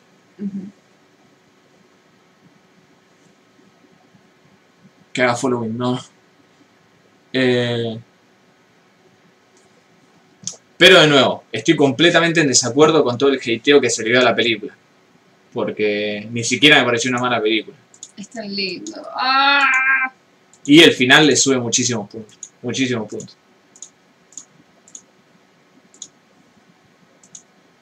Bueno, gente, esto ha sido el final del podcast. Leí, procedamos a saludar. Sí, eh, iba a decir una cosa, un agregado de Marilyn, Sí, que me acordé de que no es tan cierto eso de, que el chabón eh, lo viola por venganza, sino como es que es algo que ya, ya estaba premeditado, o sea, él se entera ahí en el momento cuando llega y lo encuentra porque eh, la idea era vio- violarlo, sea mina o no. claro. Era Ya- un, ya la viol- llevaba- un viol- un Violetti impune porque era el hijo del estanciero del pueblo. Sí, un violín a, a todo terreno, digamos, ya iba preconcebido. Sí, sí, a todo terreno, aparte porque eran motos, con otros con otros dos violines más, Claro. con sus secuaces que ahí lo, que lo soportean. Pero bueno, eh, si, no la, si no la quieren ver estaban esperando y se asustaron por todo el hate, recomiendo que vean Tenet porque esto es otra cosa, que no dije en ningún momento, pues estamos hablando de una película posta. Eh, es lo mejor que van a ver en este año del cine comercial estadounidense. Eh, yo creo que esta y la de Kaufman son lo mejor que... Si bien todavía me falta la de la de Sofía Coppola que no vi, eh, Mm. esto es lo, más- lo más interesante que van a ver, pero de acá a la China. Es Eh, lo mejor que tenés del cine yankee de este año. Es lo mejor que tenés. Eh, gente, ¿qué pasó con Psycho Pass? Eh, ¿qué ¿Vos pasó? No.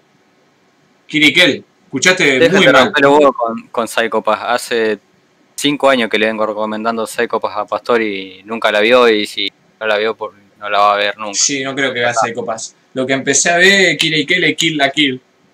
¿Y? Así que estoy más otaku que nunca. ¿Viste lo que es? Oh. Es genial. La semana que viene hablamos de Kill la Kill, gente. Nos vemos porque ya dura cuatro, cuatro horas este podcast. Es más, dura tanto que sabes qué voy a hacerle y lo voy a dejar dividido en las dos partes. En la primera y en esta segunda. Ok. Fanservice durante 90% de, de la serie. Pero Después otro adrede. es trama. Basta, basta, la semana que viene, la semana que viene, gente. Nos vemos el viernes en el que vamos a hablar de lo mejor y lo peor del 2020, recibiendo 2021, porque el viernes que viene ya es primero del 2021. Y aquí estaremos, como siempre, reportando desde la cerámica para el mundo. Adiós, Ley. Acá. Пока, Vicky. Bye. Здравствуйте, друзья.